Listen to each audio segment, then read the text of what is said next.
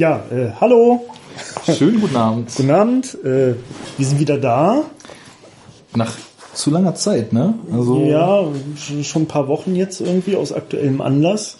Ja, wir haben Krankheiten noch und nöcher hinter uns. Wir sind mit Fieber im Bett gelegen, auf dem Zahnfleisch gegangen und durch den Fleischwolf gedreht worden. Also ich war einfach nur faul. Gut, ich war krank und im Urlaub und hatte Stress auf, Mal, auf Maloche.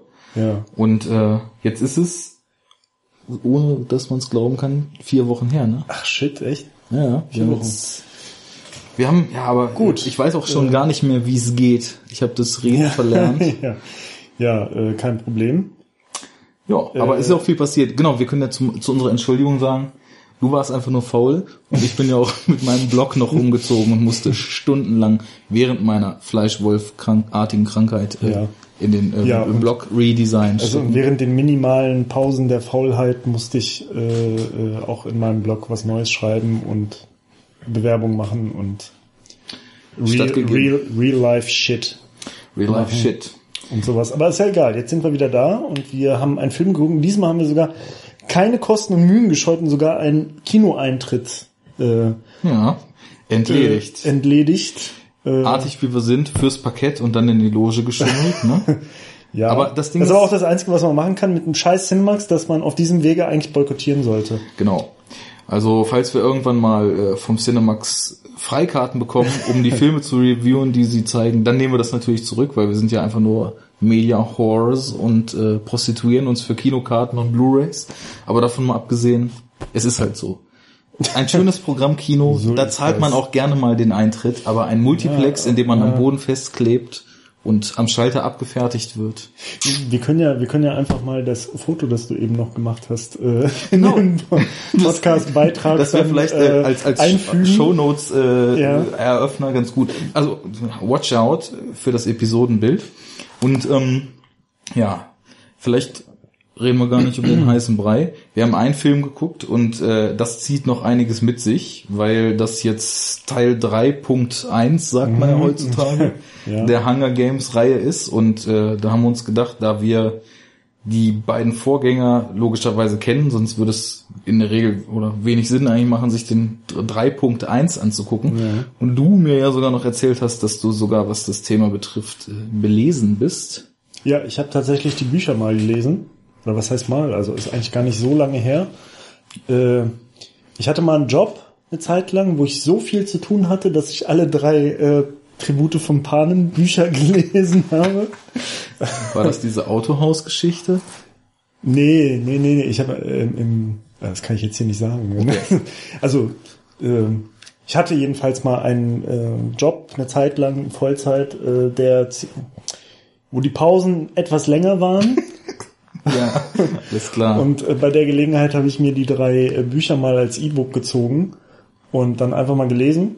Und die konnte man eigentlich auch so ganz gut weglesen. Ich muss aber sagen, also ich habe jetzt äh, beim Film kam wieder ein bisschen was, aber ich habe jetzt auch nicht mehr alles so parat. Mhm. Ähm, aber ja, wir haben noch gar nicht gesagt, also ja gut, wir haben Ja, Hunger klar, Games Hunger Games gesagt. ne? Teil 3.1. Hunger, also Hunger Games, äh, wie heißt es? Mockingjay. Mockingjay Part 1. Oder auf Aber bitte Spotttölpel. Spotttölpel Teil 1 heißt der Film. Ich finde, wenn sie schon zwischendurch ihre cheesy Gesangsnummer auch komplett eindeutschen, weil muss man dazu sagen, aufgrund der äh, Vorstellungspolitik der, der schönen Multiplexe in Hannover mussten wir ja Synchro gucken. Und äh, mittlerweile werden Ja, sogar Gab es eigentlich die Option? Nicht synchro? Nee, also Nee, ich ne? glaube einmal diese Woche irgendwann, wo du dann schon keine Zeit mehr hast, da zeigen sie glaube ich eine Vorstellung mal OV, aber Ah, okay. das, Ja, wir wollten ja heute was aufnehmen. Naja, auf jeden Fall, äh, wenn schon so komplette Lieder dann auch noch eingedeutscht werden, dann könnte man doch auch konsequenterweise den Titel in, Den Titel äh, Spotttölpel. Ich habe auch die ganze Die Zeit Tribute von Panem Spotttölpel. ich kenne das, ich habe halt immer den ersten Teil nur in OV gesehen und ich habe die ganze Zeit im Film mich gefragt, ob das so eine gute Entscheidung war, den Spotttölpel, also eins zu eins äh, zu übersetzen oder ob man sich Hey, da kennst du schon den neuen Panem? Was? Spotttölpel? Ja, Mann, Ja, Spotttölpel. Spotttölpel Teil 1. Geiler Scheiß. Musst du dir reinziehen. Ja. Spotttölpel. Und vor allem ist also so, ähm, wie gesagt, ich habe letztens durch Zufall so, sag ich mal, die hinteren drei Viertel oder Hälfte des ersten Teils zum zweiten Mal für mich so gesehen, aber dann halt im Fernsehen, so beim Seppen. Und da wird dann halt einmal, als sie diesen Ruf da äh, entwickeln, wird einmal Spotttölpel gesagt, ne? Und da mhm.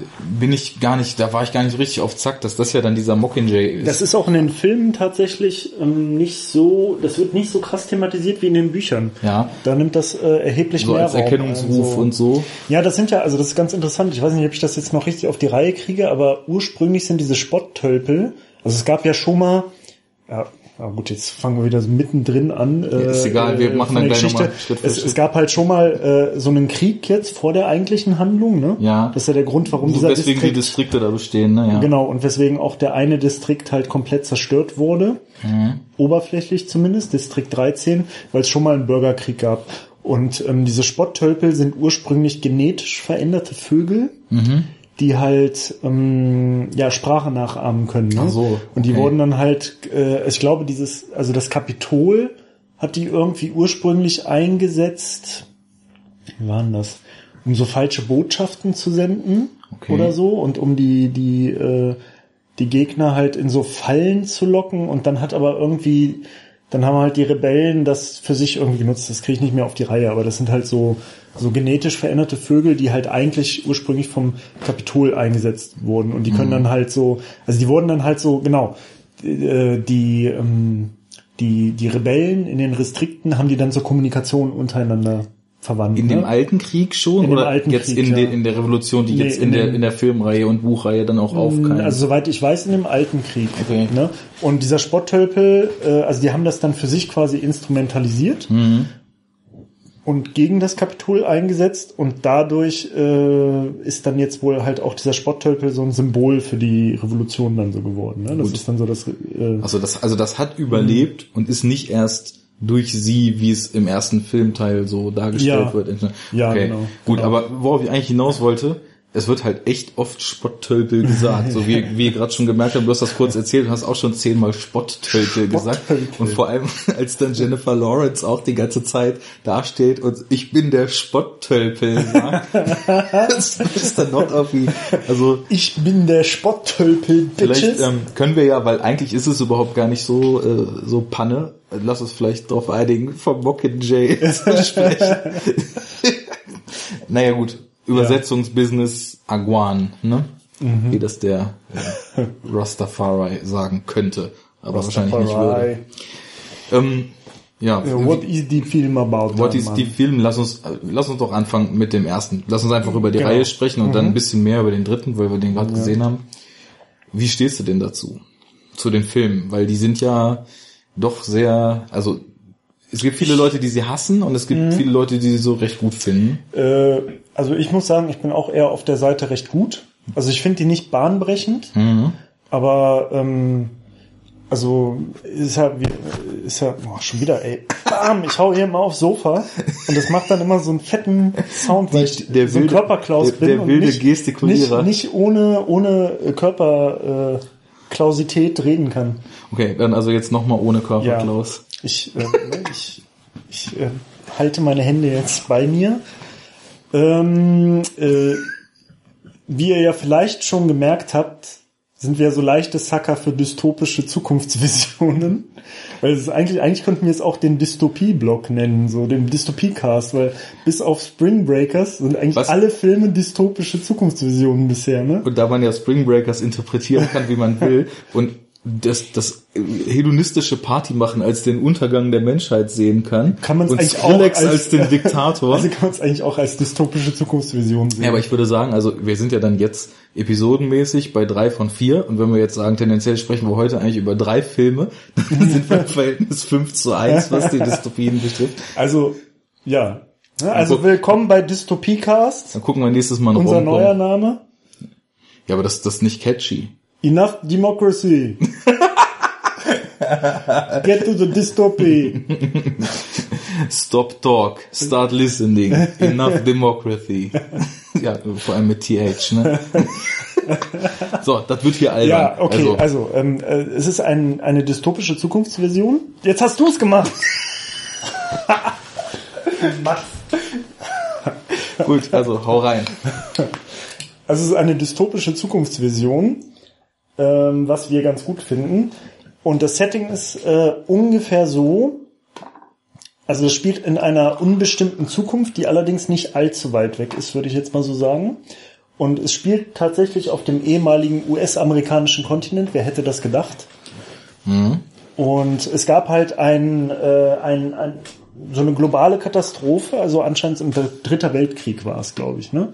Es gab also in der Gesellschaft, wie wir sie jetzt kennen, ähm, einen Krieg globalen Ausmaßes, nuklear, glaube ich auch.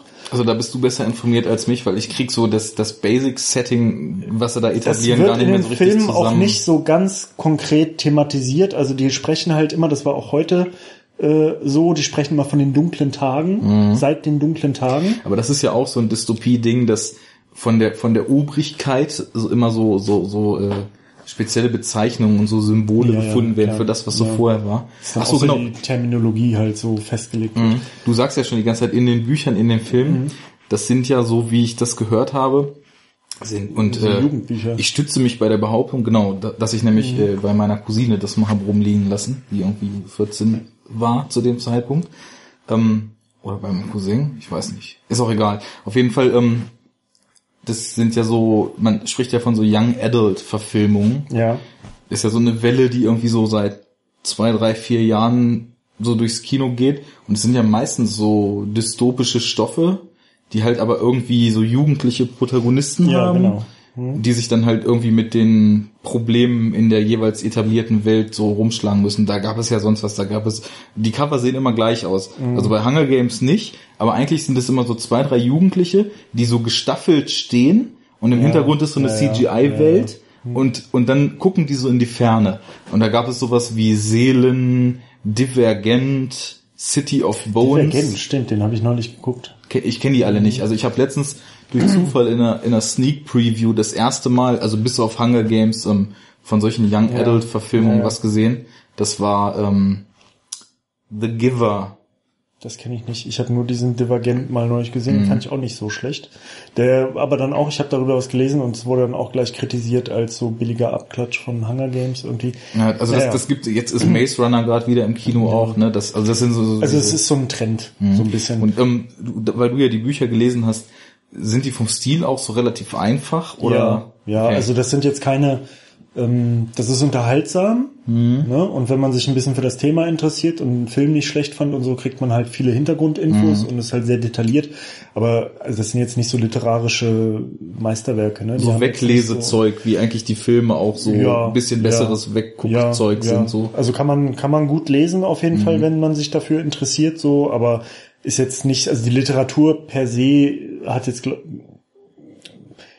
also ich glaube, das Ding hat auch als Buch relativ viel Erfolg gehabt, aber das ist jetzt nicht so Herr der Ringe oder so, ne? Das jo, ist jetzt nicht klar. so ein so ein Stück äh, Mega-Literatur, sage ich mal. Mhm. Ähm, ja, aber es steht halt in dieser Tradition und äh, ja, wo waren wir stehen geblieben? Also es gab dann halt so, ein, so eine Art Dritten Weltkrieg. Ja, erzähl mal weiter. Ich fix mal kurz das Notebook hier, ist alles cool, aber mach mal. Ja, ähm, und nach diesem Dritten Weltkrieg war natürlich die, die Weltbevölkerung stark dezimiert und die Menschheit sozusagen vom, kurz vor ihrer Auslöschung. Und dann wurde eine neue Gesellschaftsform geschaffen von den Überlebenden und ein neuer Staat äh, namens Panem.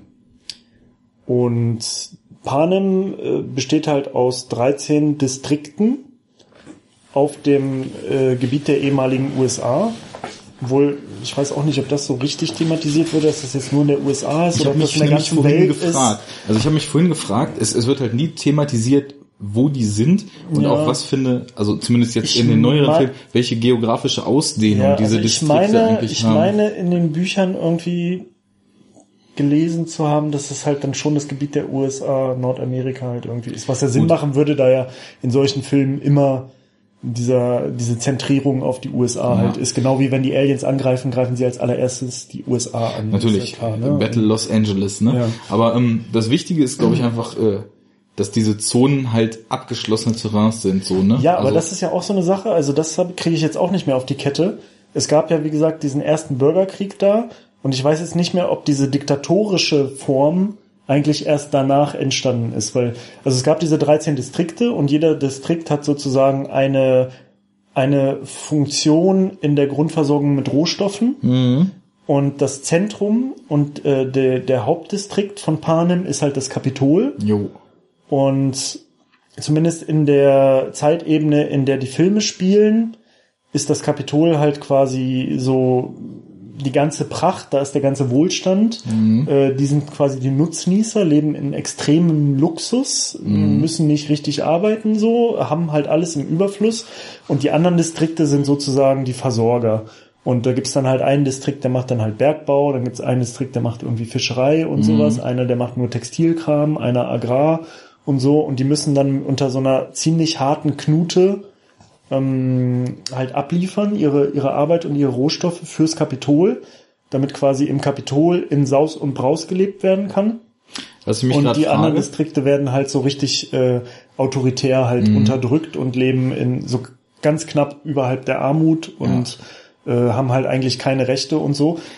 das sind auch so schöne Sinnbilder drin. Also ich meine, Kapitol ist ja schon US-Regierung Ja, so, ja, ja. das liegt ja auf der Hand. Aber dann sind halt auch ja so so Arbeiterdistrikte, in denen alles ziemlich schmutzig und runtergekommen ist. Das sind, glaube ich, so die, die Bergbaudistrikte und so, Mhm. Genau. wo dann Da halt kommt ja auch die überwiegend Protagonistin Afro, dann her. also genau, sie ich weiß nicht, was genau was in ihrem ist, aber das ist so ein bisschen so ein Bergbau, Bild ja. für, für so Ghettos. Dann ist es dieser District 7, wo die ganzen Schwarzen wohnen oder District ja, 8. ja, ja. Genau, acht. Ähm, und das, also es ist, ist so ein bisschen so bildlich äh, Ja. so gewählt, um so verschiedene Missstände, die es halt eh schon gibt, so dystopiemäßig dann so zu Genau. thematisieren. Ja, und ähm, das, was mir jetzt halt gerade nicht so ganz klar ist aus der Erinnerung heraus, ist, ob diese autoritäre Struktur halt von Anfang an war Mhm. oder ob das jetzt quasi ein Resultat des ersten Bürgerkriegs ist. Das, also ähm, gab es schon immer Distrikte, dann den Krieg und dann gab die Hunger Games? Genau, oder genau. Ja, die Hunger Games gab es erst danach. die genau, werden ja das behauptet, das. dass sie die Ordnung aufrechterhalten. Genau, das ne? ist nämlich so, also es gab schon mal dann äh, eine Revolte, Mhm. weil das wahrscheinlich auch schon vorher nicht total demokratisch war, das würde jetzt Sinn machen. Ja. Äh, also ein Distrikt, namentlich Distrikt 13, hat halt revoltiert Mhm. gegen das Kapitol und wurde dann äh, vernichtend zerstört. Der ist ja auch am Anfang in der Serie nur so eine Sage, von dem man so gehört hat Genau, irgendwie. Ne, weil damals. die Distrikte sind voneinander strikt getrennt, also es gibt keine Möglichkeit für die Bewohner in einen anderen Distrikt zu gehen. Jo. Das ist halt alles total restriktiv und äh, die sind halt mit Elektrozäunen äh, um, umzäunt. in denen man ein Schlupfloch finden muss, wie es Ja, Katniss Everdeen, genau. Everdeen. gewieft, Everdeen gewieft tut, Ja. um äh, nebenan zu Und- jagen. Es gibt halt also eine ganz restriktive Informationspolitik, also es ist halt einfach eine krasse Diktatur. Ne? Die Leute kriegen nichts mit so von den Machtverhältnissen, Mhm. Werden künstlich von den klein Strukturen. gehalten, Genau, werden künstlich klein gehalten. Es gibt halt überall so Friedenswächter, die halt so eine Art Gestapo-Polizei sind. Das ist auch der geilste Name Äh, dafür, das ja. Friedenswächter, die mit der Knarre im Genau, Anschlag die halt also ganz, ganz schnell halt Leute halt einfach über den Haufen schießen, wenn sie Mhm. nicht parieren, so, ne? Also es ist ein ganz menschenverachtendes System. Und dann gab's halt diese Revolte, da ist dann halt ein Bürgerkrieg entstanden und dann wurde Distrikt 13 vom Kapitol vollständig zerstört und als Mahnung dessen, was halt passiert, äh, wenn man sich mit dem Kapitol anlegt und wenn man gegen das System revoltiert, wurden die sogenannten Hungerspiele ins, ähm, ins Leben gerufen. Äh, das ist quasi dann der Preis, den die äh, Distrikte öffentlichkeitswirksam äh, zahlen müssen dafür, ne? der Tribut. Und das läuft halt so, ähm, dass in jedem Distrikt zwei Tribute gewählt werden per Zufall. Also äh, und dafür in Frage kommt halt die Bevölkerung bis 18. Also es sind immer Kinder und Jugendliche. Ab wie viel denn eigentlich? Ich glaube schon so ab acht oder neun sind die ja, Jüngsten, relativ jung, so jung. Also so ab 8, 9 oder 10 und bis 18, glaube ich. Ja. Und das ist dann die mögliche Gruppe, aus denen gewählt wird, per Zufall. Und die müssen dann in diesen äh, äh, Hungerspielen antreten. Und die Hungerspiele sind halt ein Kampf auf Leben und Tod. Du hast dann halt also von den zwölf Tributen je zwei Leute, also es sind 24 Kinder und Jugendliche, die dann in einer Arena äh, auf Leben und Tod gegeneinander antreten müssen und das wird halt äh, übertragen in Das ist allen halt der Distrikten. ultimative Medienevent, Genau. vor allem so in den reicheren Distrikten wird Genau. halt richtig drauf abgefeiert. Das- die Leute wetten drauf, wer gewinnt. Genau, es ist im Grunde genommen nur eine Bespaßung fürs Kapitol Genau. und die müssen halt ihre Leute da in den Tod schicken. Ja, und da muss man noch dazu sagen, also da, da steige ich jetzt mal kurz ein, Weil das ist zum Beispiel schon so ein ganz schöner Aspekt, finde ich, des Films. Also jetzt mal konkret auf den ersten bezogen. Das finde ich auch schön. Nein, wie, wie man so sieht, ähm, wie diese, wie, wie die, die Probleme und ähm, die, was, wie sagt man das auf Deutsch? Disadvantage. Nachteile. Die Nachteile. ja, ich bin so, ne? Du bist krass Englisch unterwegs. Und auf so, jeden ne? Fall. Ja, wer nur OV guckt, ne, der vergisst seine Muttersprache. Naja, auf jeden Fall wird ganz schön gezeigt, was man für Nachteile hat, dadurch, dass man halt so einem ärmeren Distrikt und einer Ja. ärmeren sozialen Schicht angehört. Das ist so ein bisschen, finde ich, so eine Parabel darauf, wie im Endeffekt auch, wenn man so sich die, die Welt heute anguckt. Du hast ja so ein bisschen das Gefühl, ab einem gewissen Wohlstand zählt das Gesetz nur noch so bedingt, ne? Ja. Und ähm, Ja. bei den bei den reichen Distrikten, also so die die oberen zwei oder drei sind ja so relativ reich und District One mit dem Kapitol ist halt so sind die Obermax. Da ist es ja so, dass halt Kinder ihr ganzes Leben schon mit den krassesten Waffen und krassesten Technologien dafür trainieren. Ja, ja. trainieren Ja, in diesen Das Hunger. Games Genau. mitzumachen und dann halt Ehre für den Distrikt 1 Genau. und äh, und diese Spiele dann zu Die gewinnen. feiern das und, selber genau, voll ab feiern das, und stellen auch fast jedes Jahr immer die Genau. Gewinner. Und wollen sich äh, halt dadurch so zu Stars hochfeiern lassen. Ne? Und da, da schwingt halt einmal so diese Sozialkritik, finde ich ganz schön mit. So äh, bist du arm, geht's dir eh schon schlecht und wenn es dann hart auf hart kommt, hast du auch noch Probleme dadurch. Mhm. Und zum anderen schwingt da irgendwie auch schon ganz schön so diese Medienkritik, die äh, ja im ersten, also ich würde sagen, der erste ist halt im Endeffekt so eine, so eine eher noch eine Gesellschaftskritik, so eine reine, würde ich sagen, ne? Und so dass dass durch dieses Medien-Event, was um diese Hunger Games, was ja eine völlig perverse Geschichte ist, Ja. ne? Und also das, das spinnt ja im Endeffekt auf der einen Seite so diese bizarren Sendungen, die es teilweise heute schon im Fernsehen gibt, wo, wo sich halt nicht am Abschlachten, aber an den skurrilsten und irgendwie auch teilweise schon auf so einem psychologischen Level unmenschlichsten Sachen, denen irgendwelche Leute ausgesetzt werden, total ergötzt wird, ne? Also ich meine, wenn, wenn ich mir überlege, Der Bachelor. dass, dass, dass das Feuilleton mittlerweile das Dschungelcamp abfeiert, so, ne? Dann ist es halt irgendwie schon so schräg. Und also alle Leute wollen halt nur so irgendeine Art von Grauen sehen. Und wenn es halt Ja. irgendwie Bauer sucht Frau oder äh, Kamelhoden Ja, fressen das, ist, so, dann das sind halt aber auch so diese Mechanismen so ein bisschen, um, um so sein, seine eigene, äh, unter Umständen eigentlich auch beschissene Situation und Stellung so zu heben. Ne? Mhm. Also das, wenn du, wenn du ständig bombardiert wirst mit so einer Kacke, Mhm. dann hast du halt immer das Gefühl, okay, es gibt noch Leute unter mir. ja, ja, ne? Und du klar. kannst dich halt an denen so abreiben. besser, und, besser fühl und Genau. äh, also dass du halt auch noch den, dem, den, dem blödesten Vollidioten halt so das Gefühl gibst, so dass er immer noch eine Stufe besser ist als irgendwelche anderen und der kann Mhm. sich immer noch so ergötzen an dem Leid von anderen Leuten und ähm, das hat ja auch irgendwie so ein bisschen System, ne? Ja, klar, das, ist hat ein halt, sehr großes äh, System, finde ich. ja. Also es gibt, äh, wenn du so durch TV selbst, also in sind zig Sendungen, die darauf ausgelegt und sind Die halt so einfach. darauf ge- ausgelegt sind, dass halt so die unteren Schichten in so einer Gesellschaft halt auch sich so eher so gegenseitig zerfleischen Mhm. sozusagen, ne? Also jetzt nicht wirklich zerfleischen, aber so aufeinander aufhetzen und dann und dadurch halt, ver äh, verliert man halt den Blick für die eigentlichen Probleme oder vielleicht für das, was weiter oben falsch läuft oder so. genau. Ne? Und das ist da natürlich so extrem krass zu Ende dekliniert Ja, und natürlich. gedacht dann, Und- wie, wie so oft in solchen dystopischen Das, Zukunftsvisionen. das ne? macht's ja interessant halt, Ja. ne?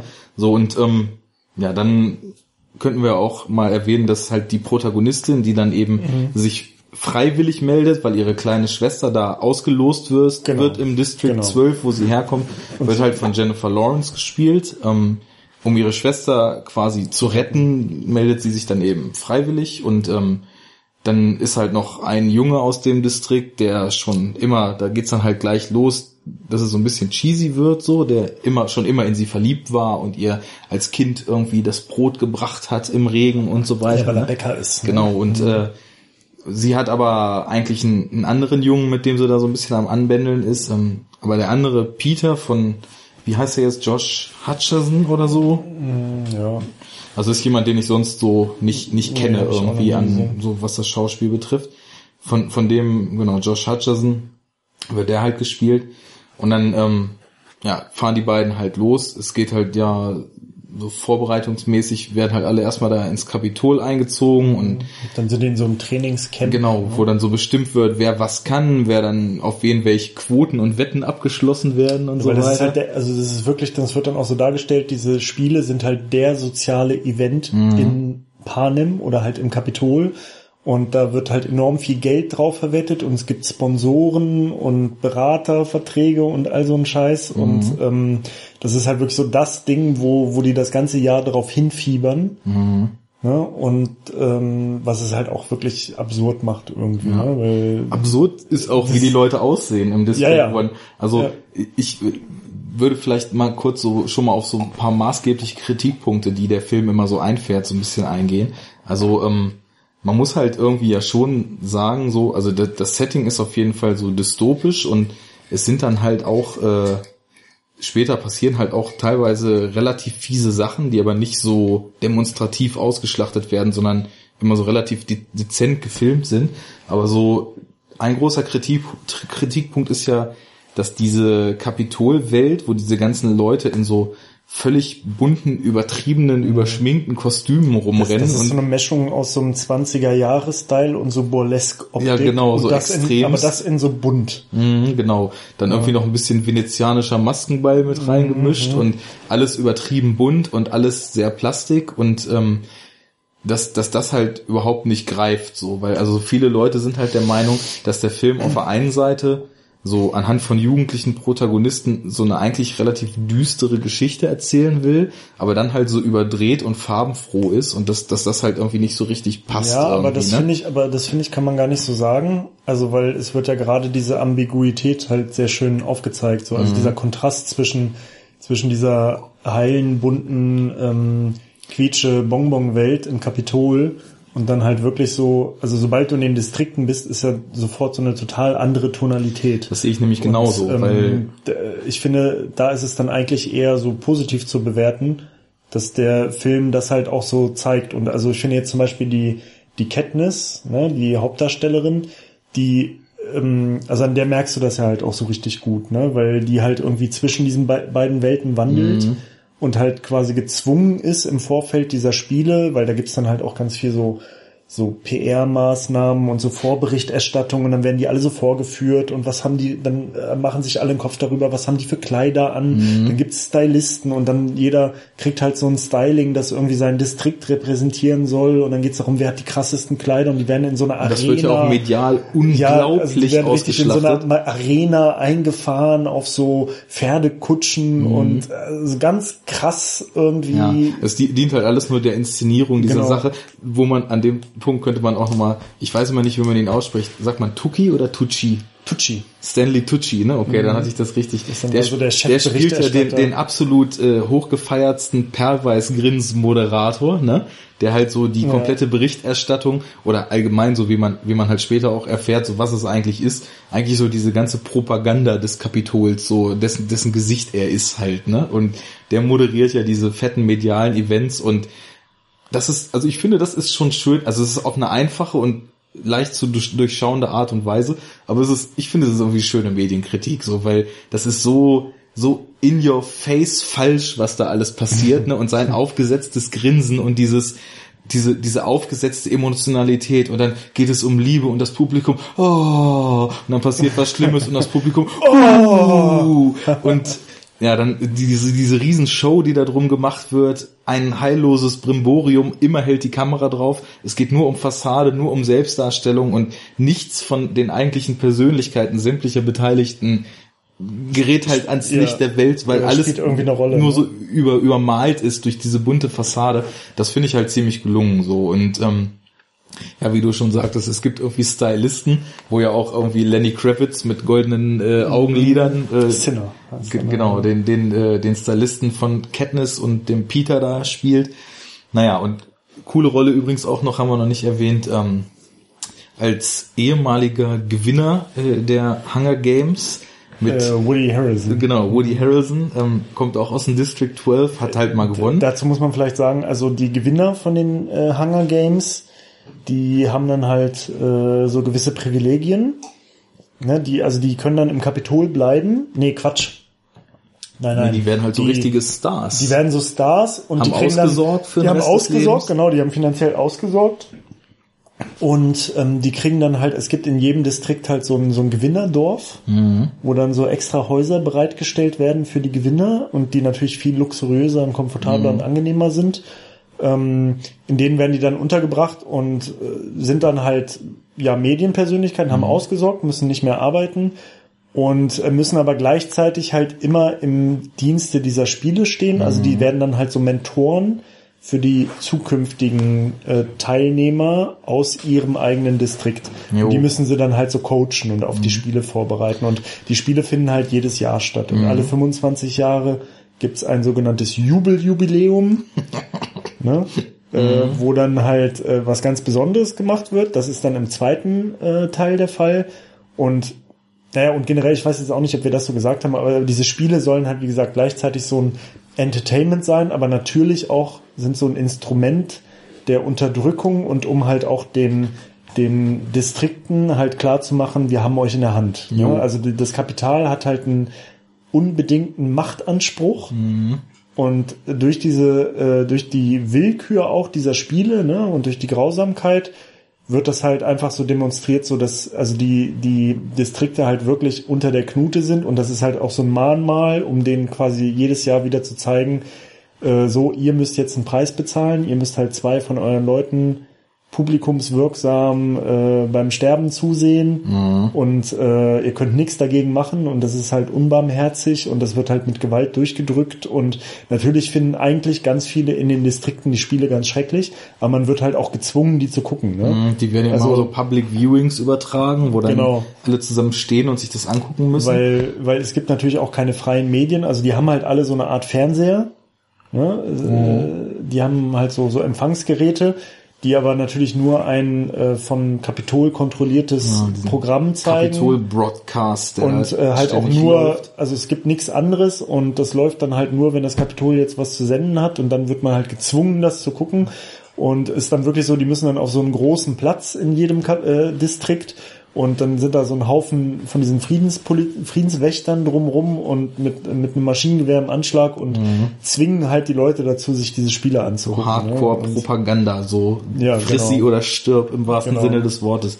So Genau. und ähm, ja, das, was ich, was ich zum Beispiel bei dem Charakter von Woody Harrelson auch ganz cool finde, du merkst ja gleich, Das ist, das er ist im der ersten- Gewinner aus genau, dem Distrikt, wo Katniss der herkommt, hat ja ne? genau, hat mal gewonnen in District 12 und du merkst halt gleich, als er angeführt, eingeführt wird, der Typ ist halt total zerbrochen innerlich, Mhm. ne? Und also er, er trinkt halt die ganze Zeit nur Alkohol so und Ist halt ein Säufer, ist, ne? ist, ja, ist aber auch so total mies gelaunt und macht die ganze Zeit so zynische Kommentare und ja, du, du merkst halt direkt, also ich meine, da sollte ja eigentlich auch jedem klar sein, aber es ist natürlich im Widerspruch zu dieser ganzen Kapitolspropaganda, dass ähm, wenn du diese Spiele gewonnen hast, dann ist das natürlich unter dem Preis, dass du dafür Menschen umgebracht hast, als Kind andere Kinder so, ne? Und dass das halt keiner so richtig wegstecken kann. Äh, auch die Leute, die sich im Vorfeld damit rühmen, da wahrscheinlich irgendwie nicht mehr klarkommen werden. Das sollte ja eigentlich jedem klar sein. Oder das Kapitol verkauft es halt so, als ob es die absolut größte Ehre schlechthin ist. Ja. Und ähm, da kommen wir so ein bisschen zum zweiten Punkt, was, was halt auch ganz massiv immer kritisiert wird bei dem Film. Ähm, also ich habe jetzt schon wirklich x-mal gelesen, dass äh, der erste Teil von den Hunger Games als Battle Royale für Arme bezeichnet genau, wird, ja. ne? Oder Battle Royale für Kinder. Und dass halt immer so gesagt wird, ähm, du kannst nicht äh, zeigen, wie fürchterlich Gewalt ist, ohne die Gewalt richtig zu zeigen und ohne dass viel Blut fließt und so weiter, ne? Und da, also ich, ich finde auch, dass die Filme so ihre Probleme haben und sich in gewisser Weise, was so die Wirkung dieses Dystopie-Settings und dieser, dieser seelischen Qualen, die die Leute eigentlich da durchmachen, was die Wirkung betrifft, stehen sich alle drei Filme, finde ich, der zweite noch am wenigsten, aber alle drei eigentlich zwischendurch immer mal wieder so ein bisschen selber im Weg. Und das liegt meiner Meinung nach an Kitsch, weil der Film oder alle Filme haben halt so relativ düstere Noten zwischendurch, behandeln auch irgendwie einen recht heftigen Stoff, weil ich meine, es geht um eine totalitäre Gesellschaft, es geht um Kinder, die dazu gezwungen werden, sich im Fernsehen umzubringen gegenseitig. Und äh, es geht im Endeffekt darum, wie eine gesamte unterdrückte Gesellschaft irgendwann versucht, sich aus diesen Ketten solch eines Systems freizukämpfen. Aber trotzdem ist es halt so, vielleicht ist die Begründung, dass es für Jugendliche ist, ich weiß es nicht, aber die Filme sind zwischenzeitlich immer wieder unheimlich kitschig, finde ich. Ja, also, also aber ich glaube schon, dass das damit zusammenhängt. Also, weil das fällt ja halt auch auf, auf bei diesen Filmreihen. Mhm. Die haben ja alle so ein bisschen so diese, diese mhm. Probleme. Und ähm, das ist so eine gewisse Tonalität, die du halt, finde ich, also auch zum Beispiel jetzt, obwohl es irgendwie nochmal eine ganz andere Nummer ist, aber auch so bei so Harry Potter oder irgendwie sowas. Ja, da kann ich nicht mitreden. Aber oder, oder Twilight oder so ein Kann Kram. ich auch nicht mitreden.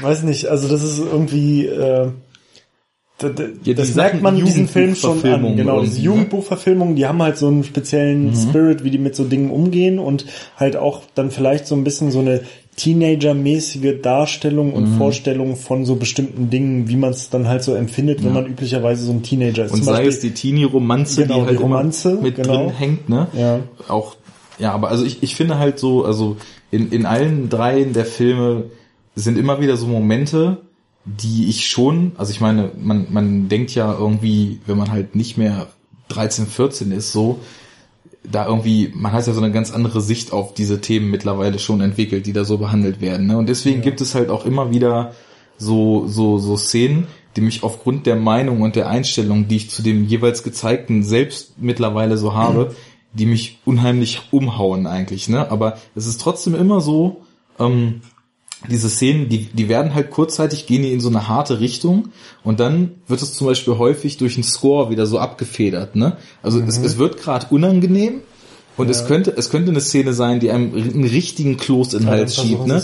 und dann, so. genau, dann, dann wird es halt so im entscheidenden Moment, teilweise bleibt es visuell sogar so wie vorher, aber es kommt so ein seichter, angekitschter Score rein, der da halt so ein bisschen die Härte rausnimmt, ne? Ja, aber das und ist dann wahrscheinlich auch, um es halt der Zielgruppe verdaulich zu machen, so weil man vielleicht so denkt, okay, da sind dann halt auch viele Teenager drin mhm. äh, und dem kann man das jetzt nicht in so einer total authentisch harten Version vielleicht geben. Ja. Ich weiß jetzt auch nicht, wie die Ratings von dem Film sind, altersmäßig. Die sind alle ähm, bei uns FSK 12. Ja gut, okay, und dann hast du es ja eigentlich ich schon. Ich glaube in äh, USA sogar was ist denn da PG, unter PG-13? PG ich glaube, da drunter ist. Gibt's da gar nichts? Nee, ich glaube nicht. Das weiß ich nicht genau. Ähm, ich habe ja sowieso hier gerade mal meine ähm, Spion-App auf. Kann man ähm, das ja wahrscheinlich da eigentlich dann auch so begründen, ne? Ähm, mhm. Das ist dann wahrscheinlich halt auch der, der, der Altersbeschränkung so geschuldet. Mhm. Ja, also ob nun PG-13 oder, also ich glaube, ganz frei sind die nicht. Aber also das, das stimmt schon, dass es halt relativ unblutig abläuft, aber ich finde das halt irgendwie nicht schlimm. Also wenn ich mir überlege, ähm, Battle Royale, ich meine, ich kenne den nicht, ich, oder zumindest nur irgendwie Trailer und so einzelne Ausschnitte. Kann vielleicht mal kurz sagen, haben wir jetzt auch noch nicht gesagt, dass der so im Grunde genommen die gleiche Handlung hat. Ne? Ja, genau. Das, das ist halt ein japanischer Film. Japaner sind ja sowieso für ausufernde Gewalt und irre Settings bekannt. Ne? Nein. Und es spielt halt auch irgendwie Takeshi Kitano mit. Und ähm, ja, da, da, da ist im Endeffekt so das Setting, da werden so ein paar Schüler aufmüpfig und dann werden die halt, äh, um sie wieder auf Linie zu bringen, auf so eine Insel gesperrt und haben dann da halt irgendwie so ein Spiel auf Leben und Tod, aber da mischt dann halt auch noch so ein Lehrer mit und foltert und bringt die um, soweit ich irgendwie verstanden habe.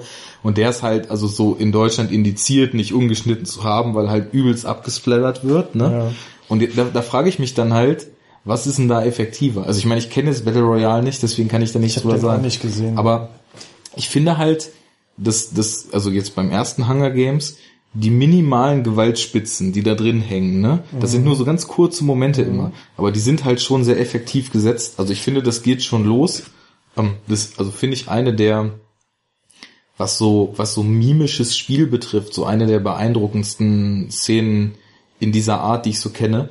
Bevor diese Spiele losgehen, sind die ja unterirdisch in solchen Räumen untergebracht und ja. bereden sich noch mal kurz mit ihrem Coach, mhm. ne? Und da, da ist ja erst Woody Harrelson noch da und dann nur noch Lenny Kravitz und gibt äh, hier Katniss quasi noch so ein bisschen was mit auf den Weg. Mhm. Und dann zählt so ein Timer runter, der genau. ihr halt sagt, dass sie sich in dieser Tube da einfinden soll, die mhm. sie dann auf die auf, auf die, die Oberfläche fährt. Bringt. Und diese 30 Sekunden, bevor sie da hochgefahren wird, da, da spielt sie, spielt sie ne? so krass die pure Angst, die mhm. sie so hatten. Also das ist, das ist wirklich, das ist mir richtig eiskalt den Rücken runtergelaufen, weil sie das halt aber auch total tragen kann, so, ne? Also sie nur über die Mimik und sie zittert so leicht und guckt halt wirklich schon so, so panisch ihn die ganze Zeit an. Und das ist so ein Moment, der mir total vor Augen geführt hat, wo das eigentlich hingeht. Dass sie gleich in einem Setting ist, wo sie um zu überleben, andere Menschen umbringen mhm. muss, ne? Und man muss sich das halt auch immer mal wieder bewusst vor Augen führen, dass so jetzt, ich sag jetzt mal so im Rahmen dieser ganzen Abgestumpftheit gegenüber Gewalt in Filmen, die man mittlerweile wahrscheinlich schon entwickelt hat, ne? Weil man halt schon ziemlich irres Zeug gesehen hat, was da eigentlich passiert. Und ich finde, wenn man sich überlegt, das sind da Kinder, die sich irgendwie oder Jugendliche, die sich gegenseitig brutal umbringen, auch wenn man jetzt nicht sieht, wie die sich irgendwie den Speer in die Brust rammen oder den Kopf mhm. abhacken. Mhm. Zwischenzeitlich sind halt immer mal so, so ganz kurz, so ein paar Frames sind immer mal so Einstellungen, wo man dann halt auch die Wirkung der Gewalt so sieht. Ja, und das steigert sich ja im, im, in der Reihe noch. Ne? Also der zweite ist ja schon wesentlich härter mhm. als der erste so. Und also ich finde das, ich finde das okay. Ich finde nicht, dass der Film, weil er nicht blutig ist, die Wirkung und vor allem die Aussage über die Themen, die er transportieren will, irgendwie verfehlt. Ja. So, das, das also würde ich das, nicht sagen. Also das sehe ich auch so und ich finde, das ist nicht nur in dem Film so, sondern ich finde, dass das eigentlich generell nicht, also da, da gibt's nicht zwingenderweise so einen, so einen Wirkungszusammenhang. Ja. Oder, oder die Erfordernis dafür. Das also es ist nicht immer so, und ich finde, da gibt's genug Beispiele für, ähm, dass äh, so der, der Terror von so einer Gewalt mhm ähm, zwingenderweise auch so plakativ optisch unterstützt genau. werden muss. Also das, manchmal passt es halt, manchmal passt es nicht. Und dann gibt es natürlich ganze Filmgenres, die davon leben. natürlich. ja. ne? Äh, und wo dann auch das ein Selbstzweck ist. Aber wenn ich jetzt, sage ich mal, ähm, also wenn du jetzt einfach nur halt so, so, einen, so einen beklemmenden Terror davon ähm, sozusagen vermitteln willst, ne? Also mhm. wie, wie schlimm das jetzt ist. Und äh, wenn das wirklich so den Zuschauer so ein bisschen schocken soll, ähm, kannst du es halt auf beide Arten machen. Mhm. Aber beide Arten per se funktionieren nicht immer. Es kommt dann halt auch darauf an, ob es gut gemacht ist oder nicht. Aber ja, es sind halt zwei Sinn Wege. machen, so genau. im jeweiligen Kontext. Es, es muss halt, halt passen, es muss halt zum Kontext und zum, zum gesamten Setting irgendwie passen. Aber es sind zwei mögliche Wege, mhm. ne, die nicht zwingenderweise zum Ziel führen, aber sie schließen sich halt nicht aus und jeder kann funktionieren. Mhm. Und ich finde, ich muss sagen, also ähm, so, so eine offenkundige, krasse Gewalt, die schockt, finde ich, auf so einer oberflächlichen Ebene vielleicht erstmal mehr. Mhm. Also deswegen kann ich ja auch zum Beispiel so Filme wie Saw und so nicht ab. Das ist mir halt zu krass. Also wenn es dann nur noch so ein Selbstzweck ist und halt mhm. wirklich darum geht, einfach so wirklich so krasse, terrorisierende, eklige Gewalt zu zeigen. Da, da würde ich dir jetzt nur äh, zustimmen, wenn du von Up Saw 2 sprichst. Das weiß ich, wie gesagt, nicht. Ich habe die Filme nicht gesehen. Ne? Okay, aber, ja, also aber Saw wenn wir jetzt mal Saw... Ist eher so ein, so ein äh, recht recht blutiger recht blutiges psychologisches ja, dann, Experiment dann sagen nehmen wir jetzt so, ne? einfach mal diese Filmreihe ab dem zweiten Teil genau. als Synonym generell für dieses Genre Torture Porn Filme ja. ja wo es dann Selbstzweck ist also das ist natürlich erstmal voll krass wenn du das siehst und das terrorisiert dich vielleicht auch aber ich finde grundsätzlich äh, die größere Kunst ist es das ohne plakative Gewalt zu machen mhm. und äh, das finde ich unter Umständen noch krasser. Mhm. Also und halt auch noch beklemmender. So, das ist so ein bisschen so wie mit mit der Diskussion, die wir immer haben über so CGI. Mhm. Ne? CGI kann etwas unterstützen. Jo. So in der Wirkung. Aber es muss das erstens auf gar keinen Fall zwingenderweise tun. Also das ist keine Garantie dafür. Und man sieht ja auch ganz oft halt genau das Gegenteil. Also ja, bei den Filmen, die halt dann wirklich schon in diese in diese äh, in dieses Genre CGI-Porn passen, mhm. ähm, dass das halt sich wirklich ins Gegenteil verkehrt, dass du dann irgendwann abschaltest und es halt überhaupt nicht mehr cool vermittelt und irgendwas unterstützt, sondern du nur noch denkst so, what the fuck, was geht denn hier ab, was soll das, mhm. wollt ihr mich verarschen so, ne? Und du schaltest halt irgendwie ab. Mal wieder das gern zitierte Transformers-Phänomen. Und aber ähm, mit dem Abschalten, mit da hast du recht, das gibt es bei bei Gewalt halt auch. Ja, also und, genau. Ich finde und, häufig finde ich es krasser, wenn man sogar den Gewaltakt, der in irgendeinem Film vielleicht passieren könnte, auslässt und dann vielleicht später nur die Folgen mhm. sieht, weil mhm. oder wenn man es so indirekt sieht oder so, das finde ich halt auch manchmal noch viel terrorisierender. So. Mhm. Also das kommt halt darauf an, wie gut ein Regisseur das halt dann so vermitteln ja. kann und so eine krasse Szene machen kann. Aber ich glaube, es ist generell die größere Kunst mhm. und es hat dann auch einen krasseren Effekt, wie halt ne mit CGI-Geschichten du halt auch heute noch Effekte und Sachen halt geiler rüberbringen kannst, wenn du es drauf hast, mhm. ohne äh, unfassbar viel CGI halt zu benutzen. Ne? Ja. Das ist halt ein, das ist halt so ein Stilmittel, das gut funktionieren kann, aber das halt auch so ein bisschen so ein billiger Ausweg sein kann. Ne? Und vor Für, allem, für mangelnde andere Qualitäten, das so äh, dramaturgisch irgendwie darzustellen. was ich auch noch finde, was wichtig ist, ähm, weil das, das Thema ist interessant, das können wir noch mal kurz abschließen. Ähm, bei Gewaltdarstellung in Filmen ist es ja häufig so, gerade im modernen Hollywood-Kino leider, dass du das Gefühl hast, dass Gewalt irgendwie völlig folgenlos bleibt. Ne? Und das darf nämlich genau nicht so sein. Und wenn du das Gefühl hast, da passieren Gewaltakte und die haben eine Wirkung, die erzeugen, die, die verändern was zum Negativen. Es muss halt eine Bedrohlichkeit, Genau. eine akute Bedrohlichkeit Und- irgendwie herrschen. Ja, ne? also vor, vor allem halt auch Folgen haben, ne? Und wenn, wenn du merkst, Gewalt hat Folgen, unangenehme Folgen, dann ist es ja auch nicht so, dass die Gewalt irgendwie was Heroisches oder was, was Unterhaltsames hat, ne? Und ähm, ich finde halt auch nicht, dass in den Hunger Games Filmen die Gewalt irgendwie jetzt dazu dient, irgendwie das Ganze noch dramatischer oder sonst was zu machen, sondern sie ist halt einfach nur die ganze Zeit diese aufgezwungene Bedrohung, die die Protagonisten im Nacken haben und etwas, dem sie sich zwangsweise aussetzen müssen aufgrund ihres Überlebensdrangs, aber was sie, was halt eigentlich Was niemand erleben wollen. sollen. ja, und eigentlich auch müsste, gegen ne? ihren Willen ist Genau. vor allem, also unter Zwang, ne? Also was mir gerade noch kurz einfällt, was halt zum Beispiel ein Beispiel äh, für Gewalteinsatz im Film, der mich irgendwie total umgehauen hat und obwohl er extrem krass war, völlig perplex zurückgelassen hat. Ähm, du hast ja Drive, glaube ich, auch gesehen, ne? Ich habe ihn mal angefangen, Okay, gut. nicht zu Ende gekommen. Also das ist halt, da, da wird Gewalt ganz bewusst eingesetzt. Du hast halt die ganze Zeit einen Protagonisten, der unheimlich, also der, der wirkt so ein bisschen mysteriös, ist, ist still und dann lernt er halt so seine Nachbarin kennen und du denkst erstmal so, hm, worum geht's in dem Film eigentlich? Es, es bahnt sich so ein bisschen so eine Beziehung an und er ist so ein ganz, ja, auf so eine positive Art vereinnehmend, also er, er kümmert sich um den Jungen von ihr und fährt sie zum Einkaufen, ist halt so total so der nette Typ von nebenan. Und dann entspinnen sich da so ein paar Verstrickungen mit, mit solchen Gangstern, mit denen ihr Mann, der im Knast sitzt, so zu, zu tun hatte, ne? Und irgendwann gibt es dann plötzlich Szenen, wo völlig aus dem Nichts diese, dieser namenlose Typ, der Driver, der da von Ryan Gosling gespielt wird, halt in Drive, konfrontiert ist mit diesen Gangstern und plötzlich so eine total archaische Gewalt aus ihm rausbricht, ne? Und das wird halt auch auf eine ganz heftige Art und Weise eingefangen, ne? Also nicht im Sinne von voll drauf gehalten, ne? Aber du hast halt wirklich, die Kamera zeigt dir, das passiert hier gerade.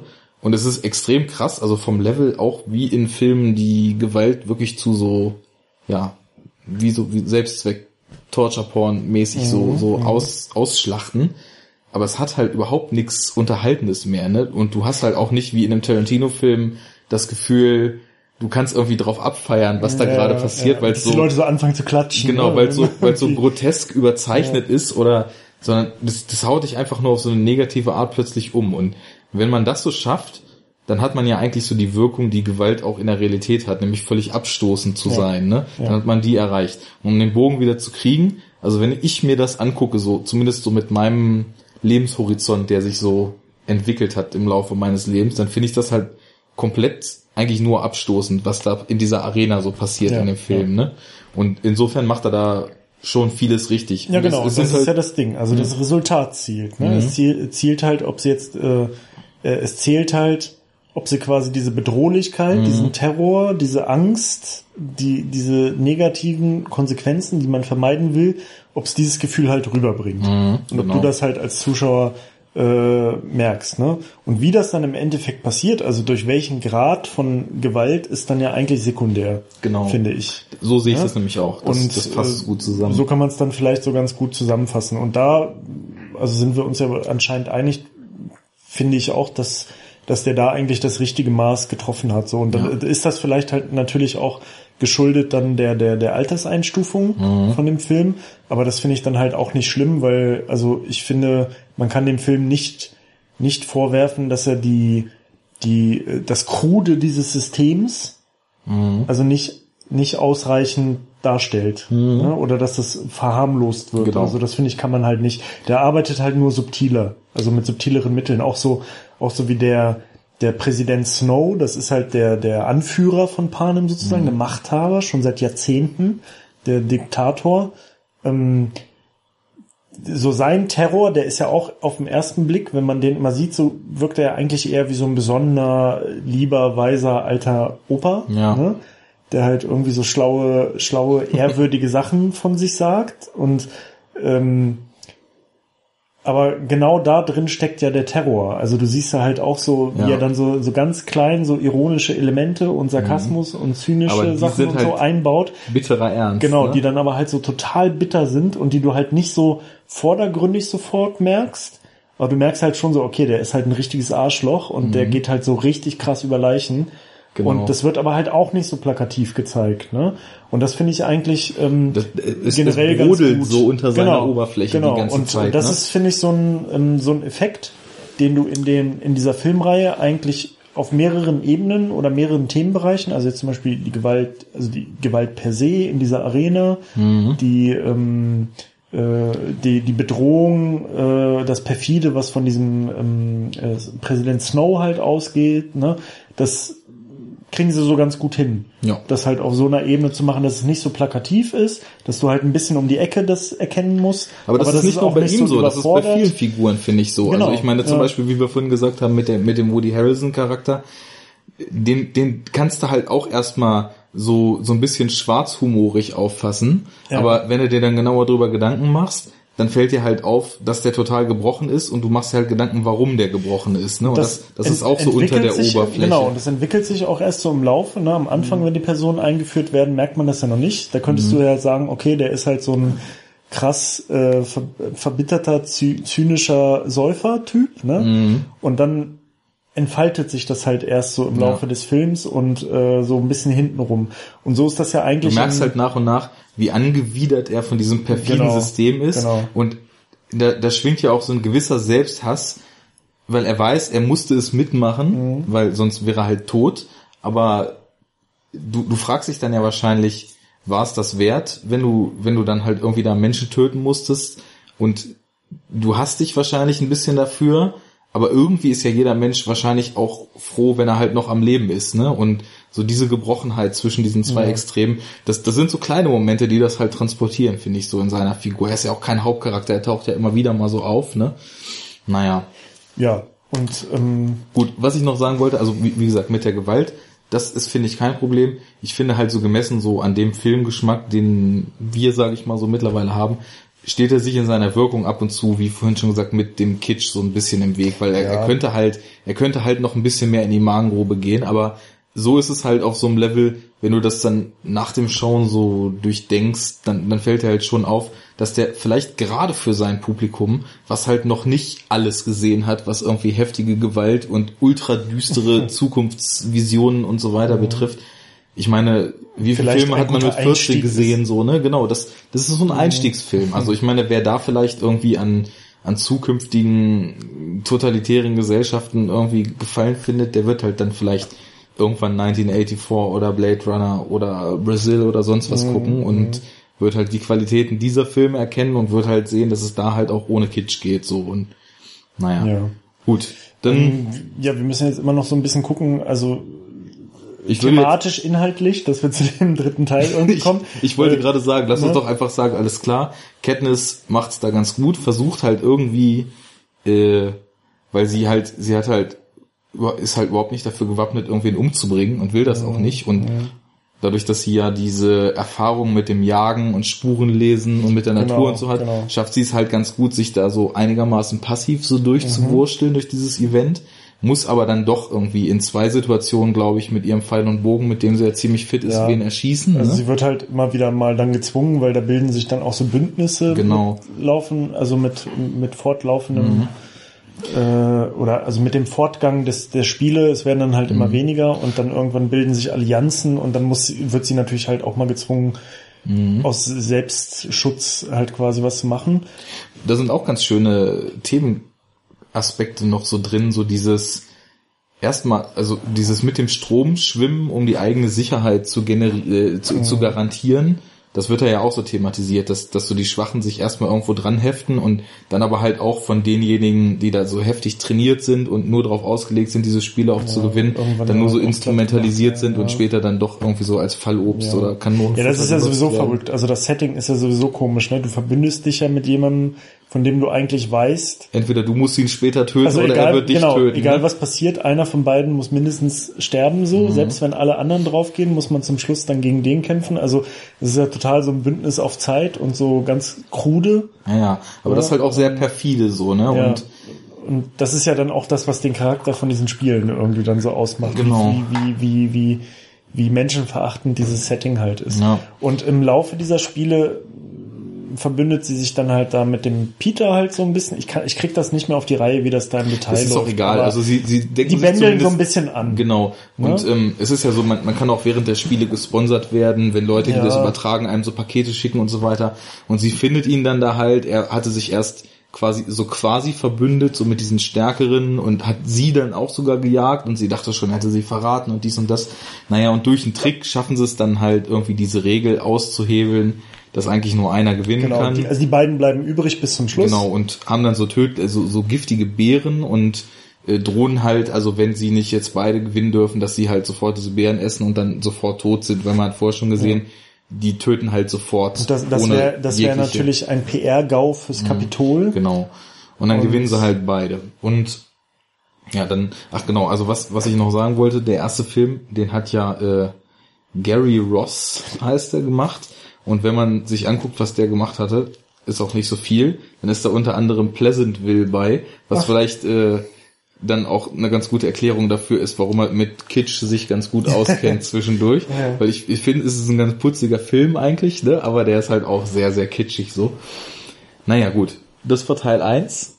Ähm, ja, in Teil 2 wird es ein bisschen düsterer, ne? Ja, die beiden sind dann halt Sieger, äh, werden dann vom Kapitol natürlich instrumentalisiert. Äh, was natürlich halt auch, also die werden, wurden die ganze Zeit so hochstilisiert, schon im ersten Teil so als das Liebespaar. Mhm. Ne? Ich weiß Damit gar nicht mehr, warum sie, sie das gemacht haben, weil das, das war so fake am Anfang. Genau. Ne? Und sie, es hat, ähm, ich weiß nicht, irgendjemand hat ihr das im Vorfeld schon geraten, dass sie irgendwie über Liebe das Publikum kriegen, so auch so ein bisschen Ach, genau, so, darum ging es. Ging, es ging darum. So, wenn ihr kitschige Emotionen zeigt, ja. dann fahren die Leute da drauf ab und, und dann kriegt ihr mehr euch. Sponsoren genau. und wenn ihr mehr Sponsoren habt, kriegt ihr mehr Gimmicks und dann habt ihr größere Chancen zu überleben. Dann und das war sie das halt durch. die PR-Strategie, dass die beiden sich dann so als Liebespaar mhm. dargestellt haben. Ne? Und genau. äh, waren sie halt in echt nicht, wobei dieser äh, Peter halt schon so ein bisschen in sie sehr schnell verknallt war und ähm, naja, aber da entwickelt sich dann schon halt irgendwie so eine Form von Liebe zwischen denen so. Bei Katniss weiß man immer nicht, ob das jetzt so eine romantische Liebe ist, aber auf jeden Fall hängt die dann auch immer mehr an diesem Peter und ähm, es wird halt immer dramatischer und naja, und so werden die dann halt auch hochstilisiert, genau. ne? als dass, äh, dass die Sensation halt, mhm. dass das Hunger Games Pärchen, das gewonnen hat, das erste Pärchen mhm. und also ein Scheiß. Da wird ein äh, Riesenfass aufgemacht von wegen, äh, ihr seid äh, das verliebte Paar und wie habt ihr das Jahr zwischen den letzten Hunger Games, weil der, der zweite Teil setzt ja, im ersten sind ja die 74. gewesen. Genau. Und der zweite hat dann eins, wie du vorhin schon gesagt hast, von diesen Jubel besonderen Jubel Jubiläen äh, in den Hunger Games. So, und ich finde, ähm, ich habe den zweiten jetzt vor kurzem erst gesehen ich wollte den eigentlich relativ früh gucken, weil ja, also die, die einzige entscheidende Neuerung im Cast ist, glaube ich, dass Philip Seymour Hoffman dazugekommen ja. ist. Ne? Der ist ja im zweiten Teil so quasi der, der Game Master. Der, der halt oberste so, Spielmacher. Genau, der in der, in der Kontrollzentrale ähm, die, die Oberhand hat und das ganze Setting und die Arena designt hat und diese ganzen Fiesig, Fiesigkeiten oder wie man es auch immer nennen soll, das haben wir ja gar nicht gesagt. Wenn es nicht läuft und wenn nicht genug Blut fließt, dann helfen ja die Spielmacher auch nach ja, ja, in den Hunger ja. Games. Ne? Genau. Also da gibt's dann halt mal eine Lawine oder mal irgendwelche tödlichen Bienen und Giftgas. Oder irgendwie mutierte Killertiere, die die dann jagen und so. Also es ist richtig abgefahren. Genau. Und ähm, ja, das... Äh, da, der, da wird dann, also ich weiß nicht, ob vielleicht der aus dem Jahr davor dann abgesägt wurde, weil halt dieser, weil dieses Pärchending da Stimmt. passiert ist. Genau, der wurde, der wurde getötet. Ja, ja, genau. Und der, der wurde musste ja selber diese Beeren dann am Ende selber essen. Mhm. diese Beeren. Da, da, Das war nämlich auch, fand ich, so eine Szene. Das passt total gut zu diesem, was wir eben gesagt haben, dass das immer so hintenrum Mhm. gezeigt wird. Ne? Also der wird dann halt einberufen zu Präsident Snow Mhm. da und soll sich verantworten. Und das Fiese Und- ist ja, Präsident Snow ist nicht mal da. Genau. Und das ist, das ist Und auch der- wieder so seine Fies, Genau, so wie sagt man denn? Fieshaft, Nein, fieshaft. fieshaftig? Fiesigkeit. Sein- Fiesheit. Fiesheit, ja. Ich bin ein Sprachgenie, merke ich. Seine Fiesheit und äh, dass, dass er quasi die, dem, den, Mann, der diese Spiele geleitet Seine hat, Grausamkeit. Das ist doch gut. Grausamkeit. Grausamkeit. Also wir streichen das in Rot weg und schreiben Grausamkeit drüber, dass er den so quasi zu sich bestellt zum Sterben und noch nicht mal so viel Ansehen für ihn hat, dass er noch persönlich vor Ort ist, sondern Oder, ihn, oder das Urteil spricht Genau. oder ihn irgendwie eine Standpauke hält oder so. so. ihn einfach so unbemerkt und Genau. so hinten links liegen Und dann lässt. wird er einfach nur in so einen Raum ge geleitet. Ne? Mhm. Also wird ihm gesagt, okay, hier treten Sie jetzt ein. Und in diesem Raum ist halt nichts außer eine Schale von diesen giftigen Mhm. Beeren. Genau. Und äh, es wird halt nicht gezeigt, wie er die isst oder wie er stirbt oder Nee, so. aber du weißt halt genau, was- Du weißt ganz genau, okay, das ist jetzt sein Todesurteil. Er wird halt jetzt gezwungen, diese Beeren zu essen Mhm. und muss sich jetzt halt quasi selber damit umbringen. Mhm. Ne? Und das ist halt so diese, das ist so diese perfide Art, mit der dieser Präsident halt dann solche Sachen durchdrückt. Mhm. Ne? So äh, mit so einem, das hat ja schon dann auch was ähm, äh, Makabres auf jeden Fall, so, so makabrer sehr. Humor, Mhm. so, ne? Und das äh, macht er ja so ganz gerne. Jo. So, und ähm, was wir jetzt zwar bevor wir mit den Filmen angefangen haben, endlos durchgekaut haben, aber äh, dann im Endeffekt, äh, wo es entscheidend war, vergessen haben. Katniss ist ja im zweiten Teil zwar so ein Instrument dieses Systems geworden, was halt so medienwirksam Ja. präsentiert wird, Ja. Aber dadurch, dass sie diesen äh, Mockingjay die, die, Spotttölpel. die, Spotttölpel. diese, diese Mockingjay, diesen Mockingjay-Gesang haben sie ja im ersten Teil zur Kommunikation benutzt. Und dann ist ja dieses Drei-Finger-Symbol daraus entstanden. Und äh, auf der einen Seite ist sie halt so medienwirksam und äh, scheint halt so im Dienste des Regimes zu stehen. Auf der anderen Seite brodelt aber langsam so eine Protestbewegung gegen Ja. dieses System hoch. Und die haben sich sowohl dieses, dieses Vogelsymbol des Mockingjays als auch äh, diese Gruß, Melodie ja. und diesen Drei-Finger-Gruß so ein bisschen zum Symbol gemacht.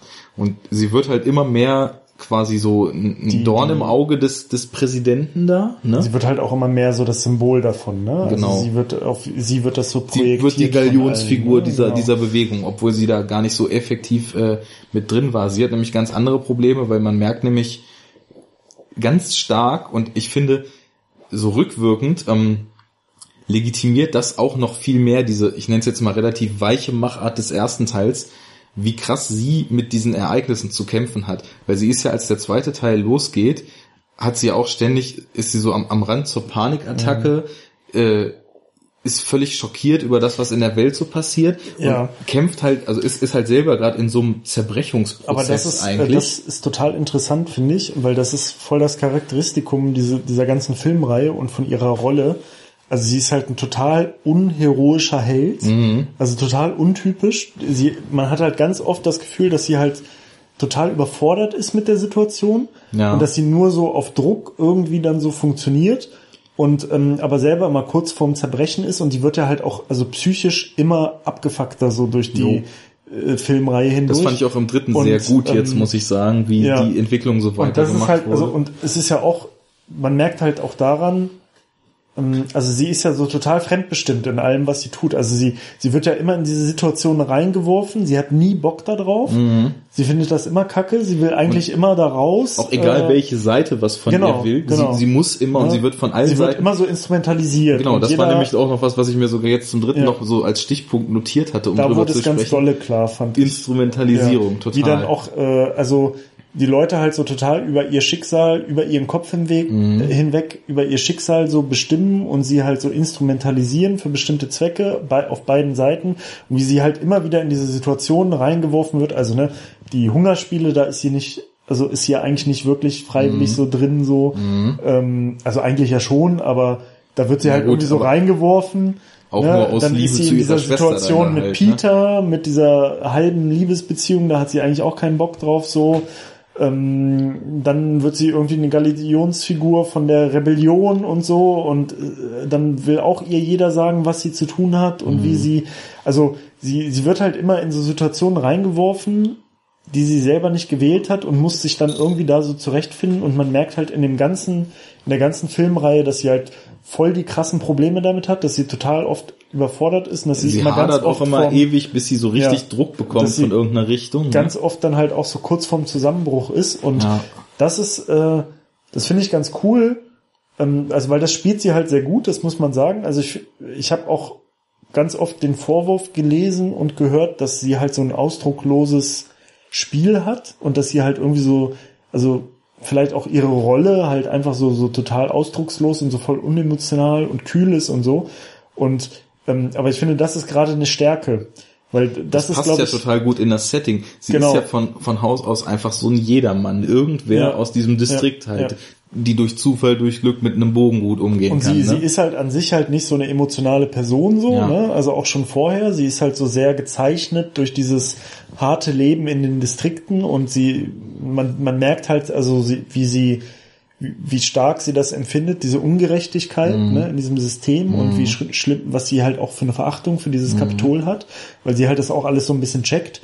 Und ähm, aber dann bricht ja doch immer so, also wirklich so so, so dammartig, als, als würden so Dämme einbrechen, dann doch mal so eine Emotionali- Emotionalität aus ihr hervor. ja, und dann hat sie ja auch Und so eine das- richtige Führungspower in sich genau, plötzlich, die genau, so rausströmt. Immer, immer in diesen Augenblicken und äh, diese diese Ambiguität, die, Mhm. dieser dieser Zwiespalt, naja, Zwiespalt ist ja nicht, aber dieses Gegensätzliche, dieses Konträre, das ist so ein ambivalentes Verhalten. ambivalent, ne? genau, das ist das Wort, das ich gesucht habe. Also diese Ambivalenz, ähm, die spielt sie halt total gut. Und das, also und gerade das stelle ich mir halt total schwer vor. Also für einen Schauspieler.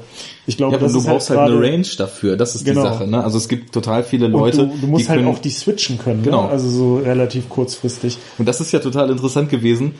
Vorhin beim dritten Film, als wir im Kino saßen, wo ich dann zu dir meinte, es ist total stark, wie man mal sieht, wie gut sie eigentlich diese Rolle sonst spielt, weil sie muss ja im Film schauspielen und macht das im Film total schlecht, ne? Ja. Und dadurch sieht man ja, wie gut sie das eigentlich sonst macht und wie äh, aus einem Guss so diese ganze Rolle ist. Naja, und ähm, das, das, du hast schon recht und also vielleicht die Leute, die das vorwerfen, haben zumindest mit der Beobachtung recht, dass, dass das so, ja, dass sie so sehr ausdruckslos teilweise ist. Aber ich finde, sie, sie ist eine Schauspielerin, die sehr, sehr viel über ganz subtile Mimik transportieren kann, ne? genau. Und das, das sind, ist genau wie mit der Szene, über die wir vorhin gesprochen haben, bevor sie da Ja, mit ja. dem Lift hochgefahren wird. Sie macht ganz wenig, aber vermittelt unheimlich viel darüber, halt, ne? Und das, das sagt halt, also da, sie, sie sagt oft durch Blicke viel mehr über den Charakter und über das Stadium, in Ja. dem sich also ihr sie- Charakter sie ist gerade ja auch befindet. generell so ein wortkarger Charakter. Ne? Mhm. Also sie ist, man merkt ja, sie ist halt kein Typ der großen Worte so, Mhm. außer sie ist halt in diesen extremen Situationen dann.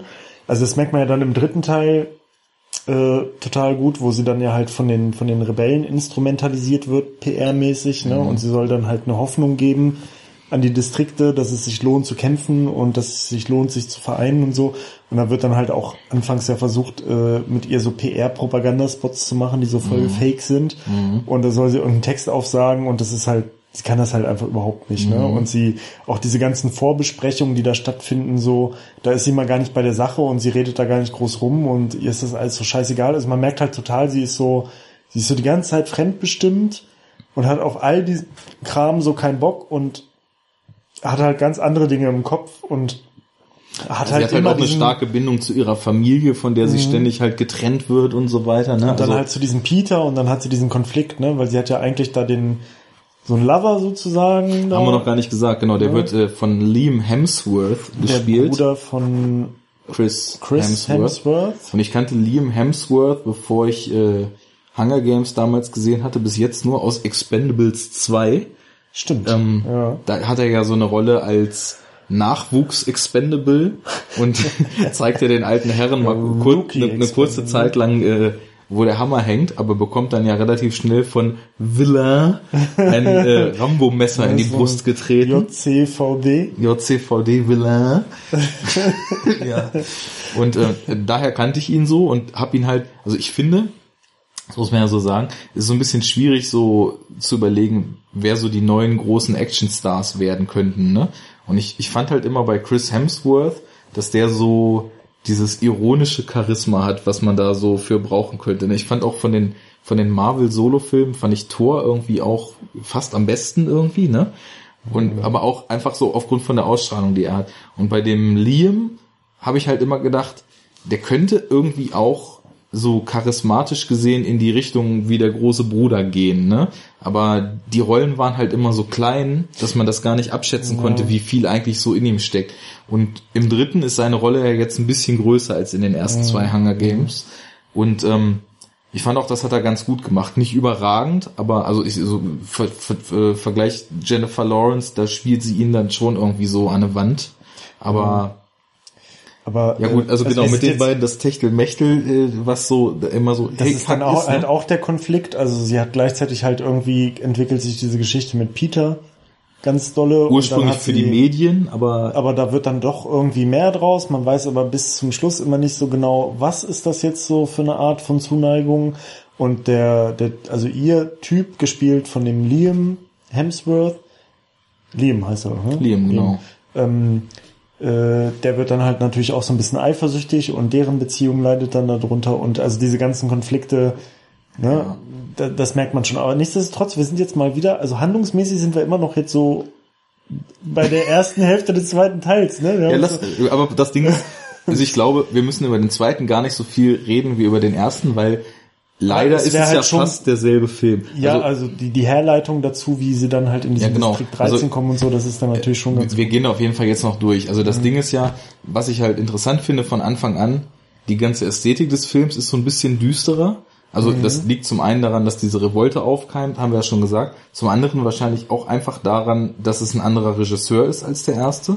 Den zweiten hat nämlich Francis Lawrence gemacht den man durch Filme ist wie... Vielleicht der Vater von Jennifer Lawrence? Das weiß ich nicht. Ähm, er ist aus Austria. Ähm, Austria? Aus Wien? Der hat Filme wie Constantine mit Keanu Ach. Reeves gemacht. Ey, krass. Hat er den dritten auch gemacht? Nee, ne? Ja. Ja, mhm. weil ich hatte heute bei ein, zwei Szenen im äh, Kino hatte ich, musste ich an Constantine denken, ohne Scheiß. Und also was er auch gemacht Optik. hat, und da, das, die Parallele fällt mir jetzt auf, weil so dieses Endzeit-Szenario ja in der, in der ganzen Umgebung im dritten sehr ausgeprägt war. I Am Legend mit Will Smith hat er nämlich auch gemacht. Dieser äh, Endzeit-Film, äh, letzter hier, also Remake von der Omega-Mann. Ja, ja, ja, kenn, ja, ja, ich kenne den Film. Ich mhm. überlege nur gerade, ob ich jetzt so Parallelen erkenne. Ja, da, kann. Da, da ist ja die ganze Zeit so dieses verlassene, verfallene New York zu sehen. Ne? Ja. Und ähm, hier, also es, es passt nicht so ganz, weil hier ist zwar auch alles verlassen, aber es ist mehr in so einer Kriegsfilm-Ästhetik im dritten Film alles zerbombt und zerstört halt, ne? Ist auch egal. Auf jeden Fall, also ich meine, Constantine und I Am Legend sind halt düsterer als Pleasantville, so, ne? Und äh, dementsprechend würde ich mal sagen, also wenn man jetzt, wenn man jetzt äh, bei den Regisseuren von den zwei, drei Filmen, die wir von denen kennen, jetzt so auf so eine visuelle Ästhetik schließen wollen würde, dann müsste man auf jeden Fall sagen, dass äh, Francis Lawrence dann schon eher so die düstere Gangart einlegt, ja. im Gegensatz zu Gary Ross. So, und ähm, was halt auch auffällt, das ganze Setting ist grauer, düsterer, und härter tatsächlich. Also da, da kommt es dann ja dann doch schon so vor, dass äh, Leute, die mit dieser Protestbewegung assoziiert werden, vor versammelter Mannschaft ganz brutal mit Kopfschüssen exekutiert werden. Ja.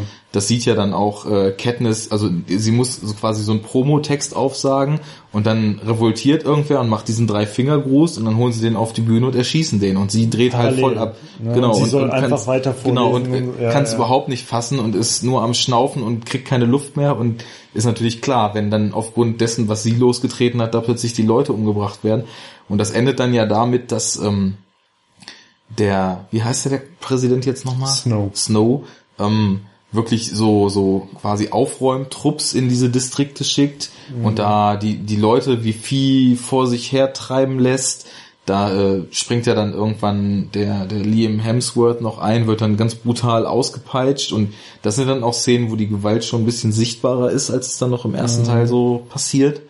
Und ähm, ja, der große Twist dann, man denkt sich dann halt so, hm, zweiter Teil, wie kann das jetzt sein? Sie hat doch schon mal mitgemacht. Äh, nachdem das so ein bisschen etabliert wurde, dass aufgrund ihrer Tätigkeit so diese Protestbewegung angefangen hat und der, der Präsident Snow sie loswerden will, werden halt zum Jubiläum die Regeln geändert und es treten nur Gewinner, die schon mal Hunger Games mhm. gewonnen haben, in den 75. Spielen gegeneinander, gegeneinander an. an. Und da wird natürlich sie ausgewählt, also es, es stehen halt nur sie, Peter und die äh, Woody Harrelson Figur stehen halt mhm. zur Auswahl mhm. und äh, Woody Harrelson wird sogar ausgewählt, aber dann tritt halt freiwillig Peter, so wie Katniss das für ihre mhm. Schwester getan hat, ähm, an und dann sind sie dann doch wieder beide bei den Hunger Games dabei. Und dann muss ich leider sagen, also ich weiß, dass gemeinhin, vielleicht aufgrund der Härte, vielleicht weil er so ein bisschen düsterer und ernster ist, dass der zweite Film mehr gemocht wird als der erste, ne? Und bis die Hunger Games losgehen, würde ich das auch so unterschreiben, ne? Also da fand ich den auch besser, weil es eben, der geht halt so, was die unangenehmen Momente betrifft, noch so ein Stückchen weiter, ne? Also mhm. das ist halt, das ist noch fühlbarer, was da für eine für eine Bedrohung von diesem Regime ausgeht und was da so für eine Gewalt in der Luft liegt.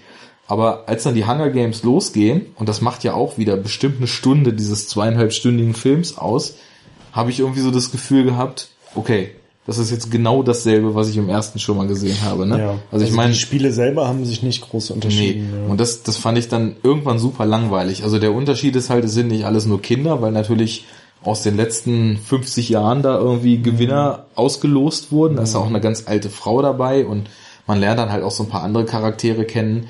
Ein paar sind halt nach wie vor so total blutrünstig und äh, wollen unbedingt das Ding wieder gewinnen, die halt schon früher so die Trainierten waren.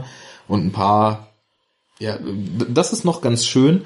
Du siehst halt so was diese, diese Hunger Games und dieses Gewinnen der Hunger Games, was ja ganz klar mit gemordet haben einhergeht, was das so für Auswirkungen auf die verschiedenen Figuren gehabt hat, ne? Also manche sind so völlig in sich gekehrt und da merkt man halt, also die haben das nicht verkraftet und deren Leben ist eigentlich den Bach runtergegangen.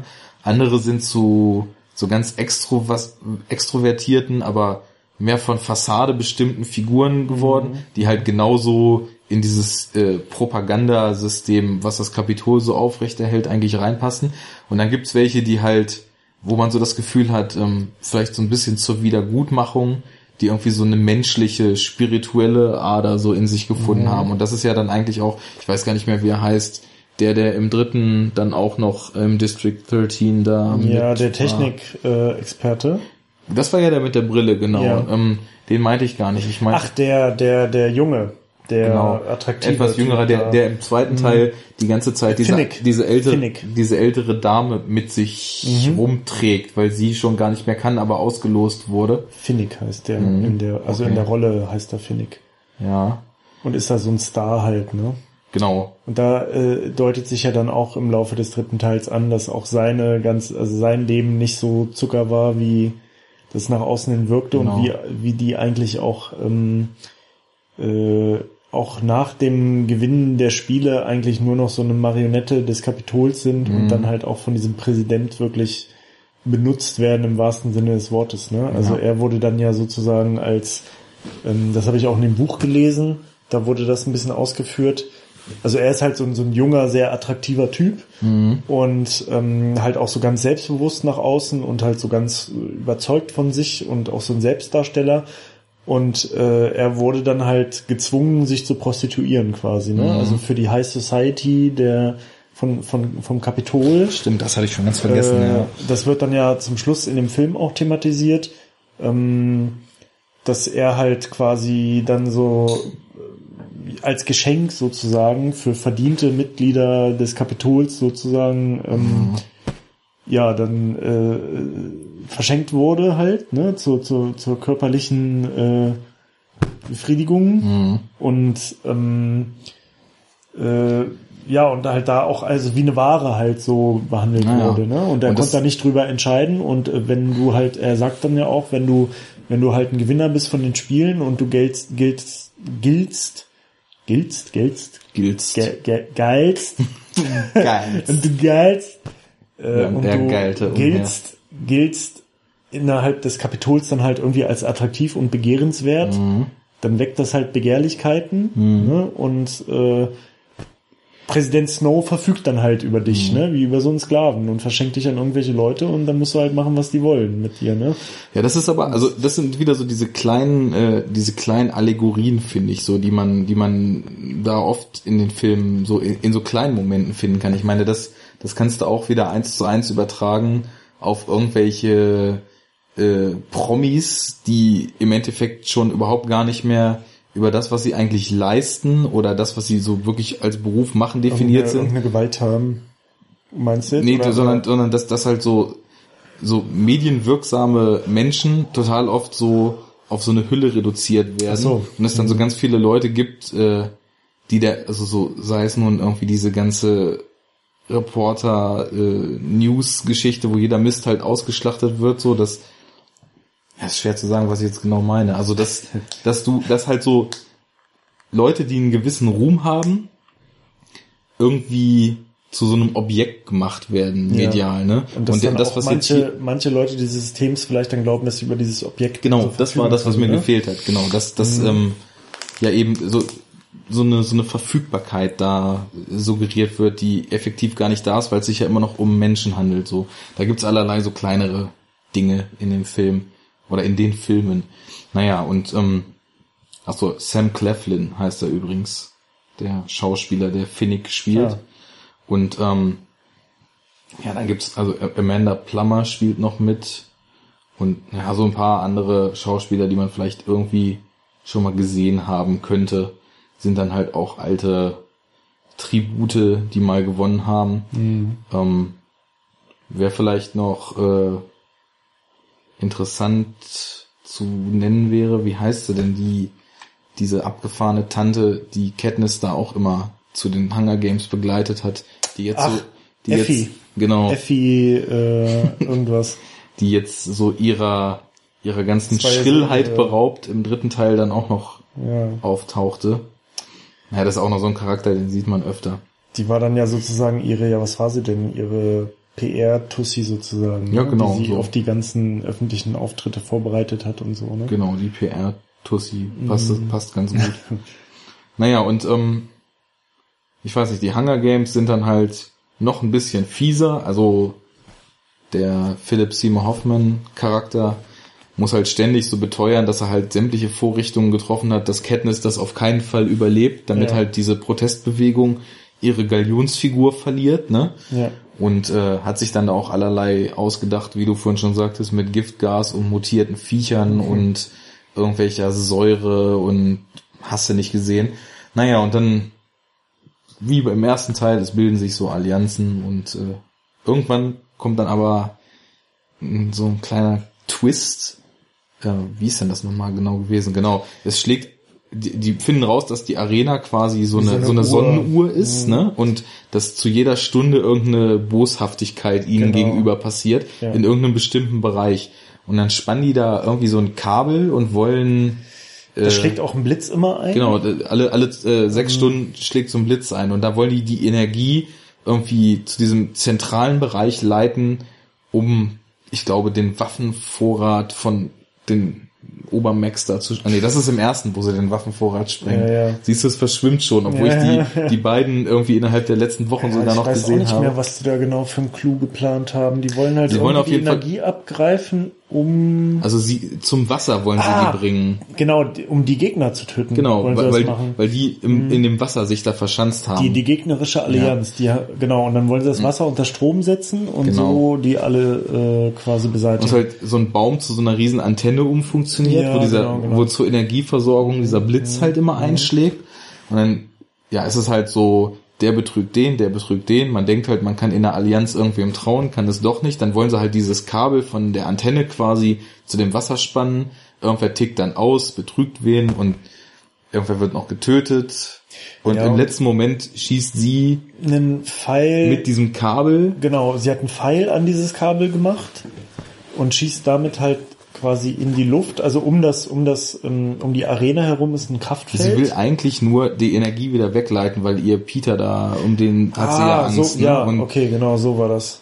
auf jeden Fall, also die, die, wenn die Energie nach unten ginge und Peter wurde halt verschleppt von irgendwem, der da ausgetickt war und sie war kurz ohnmächtig, ne? Mhm. Und dann ähm, will sie eigentlich nur die Energie wieder wegleiten und schießt und der, der, in dem Moment, wo der Blitz einschlägt, trifft der Pfeil halt diese Kuppel über der Arena und das Genau. ganze Ding wird gesprengt. Die ganze Energieversorgung des Kapitols ist erstmal ausgenockt Ja. und sie auch. Und, Und dann, die, die Arena ist sozusagen erstmal zerstört. Mhm. Und ähm, das ist ja dann schon fast das Ende vom zweiten Film. ja genau, sie wacht dann auf in einem, in einem In so einem, in Flugzeug so einem Fluggerät, genau. und äh, Der Plutarch ist da, der, ähm, also äh, der äh, Seymour Hoffman, ne? Genau. Seine Rolle, Plutarch heißt er, der oberste Spielmacher. ach so, hm. Und äh, wer ist dann da noch dabei? Ähm, ja, noch so ein paar Sachen. Also auf jeden Fall, sie wacht halt irgendwie auf und dann ist da halt so eine Besprechung unter denen und du wunderst dich, warum die auf einmal alle zusammen sind, Mhm. ne, in der Konstellation. Und da kommt dann halt raus, dass die quasi Teil der Rebellion sind. Ne? Mhm, genau. Und es gibt nämlich, abgesehen von dieser schwelenden Rebellion in den Distrikten, die wir jetzt schon erwähnt haben, gibt es dann nämlich auch eine richtig professionelle Rebellion sozusagen. Ja, in diesem Äh, ursprünglich zerstört geglaubten genau. District 13. Ne? Also wo ne? man halt denkt, da ist eigentlich nichts mehr und da gibt's keinen mehr, äh, stellt sich dann halt heraus, dass unterirdisch im Distrikt 13 halt eine komplette Gesellschaft lebt. Die Unglückszahl. Äh, ja. Das ist gefährlich. Ja, genau. Distrikt 666. Und Ja, und da wird sie hingeflogen. Genau, und da ist dann halt quasi so eine Keimzelle von einem organisierten, von einer organisierten Widerstandsbewegung, die halt schon seit Jahrzehnten sich darauf vorbereiten, äh, irgendwann halt eine Revolution gegen das Kapitol zu machen und äh, straff organisiert sind und alles. Und es kommt dann raus, dass zum Beispiel dieser oberste Spielmacher halt, der ist Teil dieser Revolution gewesen ne? und einige andere, die dann auch im Kapitol sozusagen so eine Doppelidentität hatten. Und äh, das ist dann der Cliffhanger, ne? So Jo. endet dann halt der zweite Teil. So, jetzt habe ich ja schon irgendwie gesagt, ich fand den Film eigentlich so recht solide oder sogar noch so ein Welchen bisschen besser. Den zweiten, den zweiten und eigentlich sogar noch so ein bisschen besser als den ersten, aber ähm, mir hat's dann tatsächlich irgendwie so diese, diese relativ lange Hunger Games Passage am Ende so ein bisschen verdorben. Also im Endeffekt so rein von der von der Thematik und so vom Setting her fand ich ihn eigentlich noch besser, aber dadurch, dass ich irgendwie diese Spiele dann schon so so typisch Sequel-mäßig abgedroschen empfunden habe. Ich meine, klar, da ist nun der Clou, es sind nicht alles Jugendliche, sondern es sind alles so Gewinner und es ist alles ein bisschen Mhm. es war halt eigentlich nur so eine halt- Steigerung, ne? Es Hast, hast so du das auch so empfunden, als du den gesehen hast damals? Oder Ähm, ja, schon so ein bisschen. Also ich habe mich halt manchmal gefragt, ob sie das nicht plotmäßig irgendwie klüger hätten machen können. genau, das Also so ob man das vielleicht auch. unter Verzicht auf die Spiele oder vielleicht auch, ähm, also wenn die Spiele halt weniger Raum dabei bekommen hätten, auch um das darauf hinzuleiten. So, ne? Also ich habe jetzt nicht die, sofort die Idee gehabt, wie man es irgendwie hätte cooler machen können. So, Nee, aber, das, aber das aber- ist ja auch nicht unsere Aufgabe. Eben, ne? Aber ich dachte mir halt schon so, es wäre vielleicht ein bisschen smarter gewesen, wenn man da, da nochmal ähm, die Hinleitungen zu dieser Revolution und zu dem Distrikt 13 und so halt nicht, nicht so primär durch diese Spiele halt nochmal Mhm. gemacht hätte. Ich meine, gut, andererseits, du hast dann halt eine Filmreihe, die heißt halt The Hunger Games, so, ne? Ja, Äh, da kommst du dann halt auch nicht so ganz von weg, obwohl ja im dritten Teil nun definitiv auch keine ja Spiele gut, aber es, stattfinden. es hätte ja nun auch, äh, man hätte ja schließlich auch die, die Hunger Games mehr oder weniger so passiv, so dauerhaft irgendwie als Damoklesschwert thematisieren können, aber eine ganz andere Handlung ausformulieren können. Ja. Da ist halt natürlich die Frage, Oder- oder wie viel halt Raum so- hätte so diese ganze etablierte Welt dafür gelassen, weil wir sind ja nun an den Punkt gekommen, dass wir wissen, dass halt jeder, der nicht springt vom System, sofort eliminiert Mhm. wird. Deswegen ist halt die Frage, wenn man jetzt daran gegangen wäre, ohne dass es halt groß gekracht hätte, wie am Ende des zweiten Teils, weswegen der dritte ja ganz anders funktionieren kann, hätte man das überhaupt sinnvoll so machen können, eine ganz andere Story zu erzählen, weil also hätten logisch gesehen die Figuren überhaupt genug Handlungsspielraum gehabt in dem bis dort etablierten Setting, Ah, ja. um um äh, um was völlig anderes aufmachen zu können, wo es vielleicht gar nicht dazu gekommen wäre, dass die Hunger Games nochmal stattfinden, so, ne? Ja. Aber das, das ist halt, äh, eine Frage, die man halt, so nicht beantworten Ich hätte es halt kann. so ganz interessant gefunden, wenn sie vielleicht eher so ein bisschen sich darauf fokussiert hätten, dann so diese Strukturen im Kapitol Ja. oder so im Hintergrund, die da halt alle hinterstecken und dass man vielleicht, äh, also weil zum Beispiel ich habe bis zu dem Augenblick, wo sie dann da am Ende des zweiten Teils in diesem Hovercraft ist Mhm. und dieser Plutak da rumrennt und so, habe ich nicht gecheckt, dass der Teil der Rebellion ist. Ich auch Also, nicht, nee. Also da, das, da, das war dachte schon ich die ganze Zeit, das hat man nicht gemerkt. So, ich dachte die ganze Zeit so, okay, der ist halt ein Arsch, ne? Der ist halt dieser oberste Spielführer und der Chefsadist Ja. vom Herrn. Ähm, und das kam halt ziemlich überraschend. Und das hätte ich vielleicht ganz interessant gefunden, wenn man da so ein bisschen den Fokus drauf gelegt hätte, wenn man so diese inneren Machtstrukturen Mhm. im Kapitol und dann vielleicht auch so gerne mal so ein bisschen das so angedeutet hätte, dass der vielleicht mehrere Sachen im Sch Schilde führt oder so. aber das ist jetzt halt alles natürlich so theoretisches Rumgelaber. ja, aber das macht aber nichts, weil ich finde nämlich, also du hast ihn auch nur einmal gesehen, ne? Den Ich hab zweiten. den, ja, Okay, einmal, weil ja. das wäre nämlich sowas, das ist ja generell bei Filmen, die so kleinere oder größere Twists irgendwie verpacken, wenn es auch nur um so einen Charakter geht wie hier. Wenn man jetzt den Film mit dem Wissen nochmal schauen würde, ich weiß nicht, ob ich das irgendwann mal tun würde, vielleicht irgendwann mal so, ne? Also kann man ja auch auf Netflix alles wegstreamen mittlerweile. Ähm, gibt es in seinem Handeln schon Hinweise darauf, dass er vielleicht gar nicht mit, mit ganzer Konsequenz versucht, Katniss da umzubringen, ne?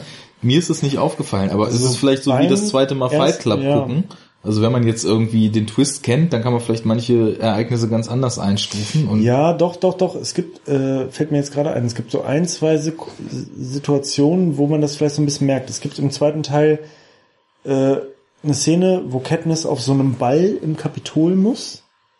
Ja, Ähm, Da ist irgend so ein, genau, ja genau, das ist im Präsidentenpalast, ne, von Ja, Snow. Da ist ja. halt irgend so eine ganz große Festivität mit diesem typischen Ja. übertriebenen Sie hat auch wieder Kapitol. einen Dress äh, anbekommen, Genau, ne? dieser ganze übertriebene äh, Kapitol, äh, wie heißt es hier, ähm, äh, äh, oh,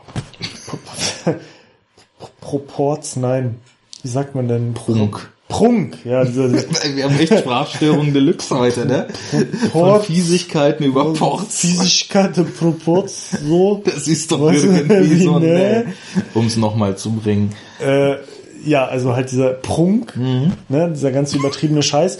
Und da lernt sie ja diesen Plutarch kennen Mhm. und tanzt mit dem kurz. Und da merkt man schon so, also sie, sie ist natürlich total angewidert von allem, was da passiert. Natürlich, ne? Und von ja. dieser extremen Dekadenz, äh, die da halt passiert. Wie und, sie eigentlich dauerhaft ist. Also diese ständige Zerrissenheit zwischen ist total widerlich finden, was um sie rum passiert. Und sich aber zu wissen, anpassen dass müssen. man davon sogar ein maßgeblicher Teil sein muss Ja, und da ja, drin seine ja. Rolle spielen muss an ihrer Stelle. Diesen Ne? Konflikt stellt sie ganz gut dar. Ja. Und dann tanzt sie halt und dann fordert sie halt dieser Plutarch zum Tanzen auf und die quatschen so ein bisschen. Und da merkt man es schon so ganz leicht, also weil man merkt irgendwie, dass er auch, er sagt halt irgendwie sowas wie, ja, äh, sie brauchen sich hier nicht zu verstellen. Äh, ich finde diese Events halt auch hier scheiße. So Mhm. diese Dekadenz, das geht mir auf den Sack. Also das sagt er so ganz subtil und ganz leicht und so. So dass man es nur, wenn man es richtig verstehen Genau, will. das ist so. mir jetzt auch eigentlich im Nachhinein erst erstmals aufgefallen. Beim Film halt nicht so, ne? Und ähm, ja, da könnte stimmt. man vielleicht so ein kleines Signal sehen, aber das ist also wirklich alles sehr, aber halt auch sehr nur, wenn man's weiß, minimal irgendwie, und sehr subtil. Äh, also das haben sie schon gut überraschend hingekriegt. Ähm, Ja, was, was ich aber das hätte ich halt interessant gefunden. Also ich finde sowieso immer interessant an diesen ganzen Filmen. Äh, ich fände es immer cool, wenn man so einen Einblick in diese Machtstrukturen von sowas dann erhält. Ne? du hast dann da also- so einen Staat, so einen, so einen autokratischen Terrorstaat irgendwie und es gibt halt irgend so einen Diktator und äh, irgendeinen Sicherheitsapparat und so. Und ich fände es halt immer da cool, es so diese, gar nicht genug World Design genau, geben. so Ne? diese, diese, diese Strukturen dahinter und wie, wie ist da nun die Machtstruktur, wer hat da was zu sagen, wie entstehen da so Entscheidungen, wie wird da so das Alltagsleben gemacht und so, das finde ich halt immer super interessant so. Klar. Und das wäre halt auch eine Möglichkeit gewesen, über die Schiene vielleicht Mhm. ein bisschen zu gehen. Genau, und das ist so Ähm, ein bisschen schade, dass man dann einfach nur wieder das Bild ab für die Hunger Games und nochmal die Ja. Hunger Games so serviert kriegt. Gerade weil ich halt finde so, also die, der, gerade der zweite Film äh, ist, ist inszenatorisch jetzt nicht überragend, ne? Aber gerade so bevor es mit den Hunger Games losgeht, gerade wieder so diese karge, tr- trostlose und hoffnungslose Stimmung in den Distrikten und so, das ist alles schon super umgesetzt und dann auch wieder der Kontrast so mit, mit dieser äh, Dekadenz halt, ne, die es da, die es da im Kapitol gibt. Das passt schon soweit irgendwie ganz gut. Naja, das, das fand ich halt so ein bisschen, bisschen doof. Deswegen würde ich sagen, also so, so formell für sich genommen ist der zweite Film eigentlich besser, aber ich fand ihn dann trotzdem irgendwie ein bisschen schwächer als den ersten sogar. Einfach nur, weil ich das Gefühl hatte, das schon zu kennen. Das war mir zu Sequel-mäßig er, er, irgendwie. Er hat ne? nicht so viel Mehrwert auch geboten. Genau. Ne? Also er hat auch nicht so viel, bis auf diesen Mega-Cliffhanger zum Schluss. Ja. Dann Und- hat er eigentlich nicht so viel, äh, so Sachen so weitergedacht und so dir so einen Anreiz gegeben, so ich Ja. will diese Serie jetzt so weiter. Es war so ein, der ähnliche Film nochmal. Es hat sich auch, also ich hatte ja vorhin schon gesagt, ich würde den ersten so als äh, relativ gelungene auch Medienkritik so vor allem, weil äh, es, es wird halt sehr viel so dieses Brimborium drumherum so thematisiert. Das ne? Wort habe ich eben gesucht. Medienkritik. Brim, nee, Brimborium. Okay. Prunk Statt und Brim. Brim, Brim. Heißt es Brimborium? Das heißt Brimborium. Nee, Brim. Bromberium. Bromberium. Bromberium. Ja, und Brom und Breaking Badium.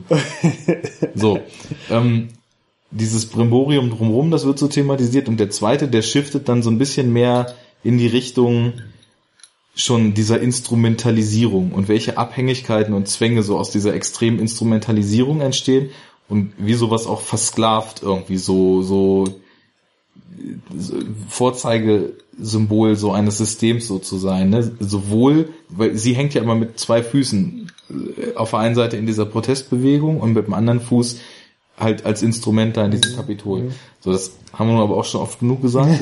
Deswegen, also ich finde nicht, dass, dass sich so die behandelten Themen so maßgeblich verändern. Ja. Und da fand ich jetzt, hat der dritte den richtigen Schritt gemacht, weil jetzt kommen wir mal zu dem, ne? Na, Jetzt, jetzt sind wir nach wie viel Stunden Ja, ich weiß es, ich- wir können beim Laptop- aktuellen Film jetzt mal. Wir hatten ja gesagt, lass uns doch vorher noch kurz die ersten zwei, die ersten zwei Filme abhandeln und dann sprechen schon wir über den vorher dritten. eigentlich genau weiß, dass das mit dem Kurz irgendwie so eine Makulatur Ja, wir haben ja schon, dass kurz für uns eine etwas andere Definitionsfrage ist, schon ausgelotet bis jetzt. Aber so ist es jetzt eigentlich ein cooles Triple Feature. Wenn wir jetzt den dritten noch ausgiebig besprechen, dann ist gut. Und der hat ja schließlich auch aktuellen Bezug.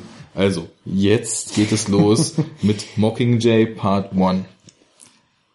Tölpel? Spotttölpel. Nee, Spotttölpel Teil 1. Spottölpel 1. So, ähm, ja, ich äh, habe mir vorhin so ein, paar, so ein paar Sachen, die ich irgendwie prägnant fand, weil, also, wir haben ja schon gesagt, es sind weiterhin dieselben Protagonisten. Also sie kommt halt in diesem District 13 an. Äh, da ist hier Philip Seymour Hoffman, du kannst ja so guten Namen merken, ich nicht. Wie hieß er? Ähm, Plutarch. Plutarch. Ich weiß nicht, wie sa- das ist der Vorname, Ja. glaube ich. Ich weiß. Bleiben wir bei Plutarch. Katniss ist da, dann ist ähm, der von, von äh, Liam Hemsworth gespielte junge Mann, dessen äh, Name mir auch entfallen ist, ist auch da. Ähm, dann haben wir Die die, äh, Präsidentin genau, von Distrikt 13. genau, die ist neu dazugekommen, Julianne Julian Moore. Moore. Und die sah ja wohl abgefahren aus in dem Film. Also die hat ja eigentlich, glaube ich, knallblaue Augen. Und in dem Film hat sie ja so braune Kontaktlinsen und diese weißen Haare Waren die nicht so grün, die Augen sogar? Waren sie? Ich weiß nicht. Also eigentlich, ist ich kenne sie eigentlich, auch eine Milf, ne? Schon so ein bisschen, ne? kommt hin, ja. Ganz, ganz hot so, ne? René. sie ist eine hübsche Frau. Reiferen Alters. Genau. Ja, das habe ich Naja, doch gesagt. Genau, jetzt fällt mir gerade auf, das Abgefahrene waren auch die weißen Haare und nicht die Augen. Weil, warum sie so anders als sonst aussah, weil sie hat ja sonst immer diese knallroten Haare gehabt. Mhm. Und äh, da halt, also ich glaube, sie hatte auch andersfarbige Kontaktlinsen. Das soll aber jetzt hier nichts zur Sache tun. Dann ist äh, Also in Rot finde ich besser. Dann ist ein junger Mann, der dem einen oder anderen vielleicht als äh, Lobbyist in House of Cards bekannt sein äh, könnte, Genau. der einen arabischen Namen hat, den ich gerade stimmt, das habe ich neulich mal geguckt. Der hat diesen mega abgefahrenen Namen. Ähm, ja, das ist wieder. Red mal weiter, ich suche das mal raus. Äh, ja, genau, der spielt da halt auch eine Rolle. Also der ist irgendwie in dem Führungsstab. Äh, Mahershala Ali heißt er. das ist aber noch nicht mal der ganze Name. Wenn du bei Wikipedia guckst, das ist nämlich die Kurzform. Okay. Äh, wenn du bei Wikipedia guckst, hat er noch einen viel, viel längeren Namen. ja gut, das Kannst ist du ja vielleicht mal nebenbei machen. so schon nicht ganz catchy. Aber der hat halt jedenfalls dann auch irgend so eine führende Position in diesem Stab. Mhm. Aber eher so militärisch, ne? Ja, der ist halt irgend so ein, so ein sagt er doch auch am Anfang, Mhm. Captain General, was weiß ich, irgend so ein Lieutenant, ne, ist da halt irgendwie so ein höherer militärischer Typ. Und naja, die haben dann halt in District 13 so eine ja, also auch so ein wirklich so ein Militärstaat eigentlich. Das auch, ist so ein unterirdischer, riesengroßer Bunker. Genau. Ne? Und mit erstaunlich vielen Leuten und die haben da halt auch so ein richtig straffes Regiment eingeführt. Also das ist eigentlich auch nicht wirklich so. Siehst du, ne? Oh Mann, ich lache nicht. Ich lache einfach nur, weil ich völlig unfähig sein werde, das aussehen. Ma- heißt Maher Shalal Shabazz Ali eigentlich. Und geboren, ne, jetzt ist er geboren als Maher Shalal Shabazz Gilmore. Also so, ist er der- wahrscheinlich der- irgendwie noch konvertiert der- und hat dann so einen islamischen Die, Namen aber den bekommen. Vornamen hatte er schon von Anfang an. Ja, ja. Ma- Maher Shalal Hab- Hash- Hashbaz. Gilmore. Ja. 74 geboren. Naja, der spielt auch mit. Ich finde, das ist ein interessanter Schauspieler. Ich kenne ihn halt aus House of Cards und ähm, Ja. aus äh, The Place Beyond the Pines auch, wo er ähm, etwas kleinere Rolle hat, aber ich finde, der hat eine ganz interessante Ausstrahlung. Also der, der hat so einen, so einen sehr traurigen Blick irgendwie Ja. immer und kann deswegen auch gerade in solchen Szenarien, wo es darum geht, so eine Schwere zu transportieren, kann man den ganz gut einsetzen. Also ob er jetzt die riesen Range hat, kann ich nicht sagen, aber zumindest in den Szenarien, wo ich ihn bis jetzt gesehen habe, hat er mir eigentlich immer ziemlich gut gefallen. Ja, und ähm, Aber also in dem Film hat er jetzt, also er hatte keine tragende Rolle so, ne? nö, tauchte immer mal wieder auf und äh, Er, er, er bringt dann ja eigentlich immer, er ist ja eigentlich so der, der Bote der Präsidentin für Katniss so. Mhm. Also er sagt ihr eigentlich immer so, die Präsidentin will, will sie jetzt sehen. Sie müssen Mhm. jetzt mit ins, in die Kommandozentrale ja, und so, ne? Genau. Naja, und jedenfalls, die haben da halt diesen Staat etabliert, der halt auch nicht so wirklich freiheitlich-demokratisch wirkt, so Nee, eben auf ja der anderen nicht. Seite, ne? das ist ein ganz zentrales Motiv, wo wir nachher auf jeden Fall noch drauf Also kommen dass müssen. das im Grunde genommen halt, also mit einem nobleren Ziel halt sozusagen, aber Mhm. eigentlich ja auch wieder ein bisschen so unterdrückerisch ist. Also ist natürlich jetzt nicht so krass gewaltsam so von dem, was man sieht. nee, aber, aber, immer unter dem Deckmantel der guten Sache zu dienen genau. und ans Ziel zu Und kommen. aber es ist halt schon ein straff organisierter, militaristischer Staat sozusagen. ja, der auch ne? Dafür existiert, irgendwann stark genug zu sein, um einen Genau. Militärschlag auszufüllen. Und- Und, ich hatte ähm,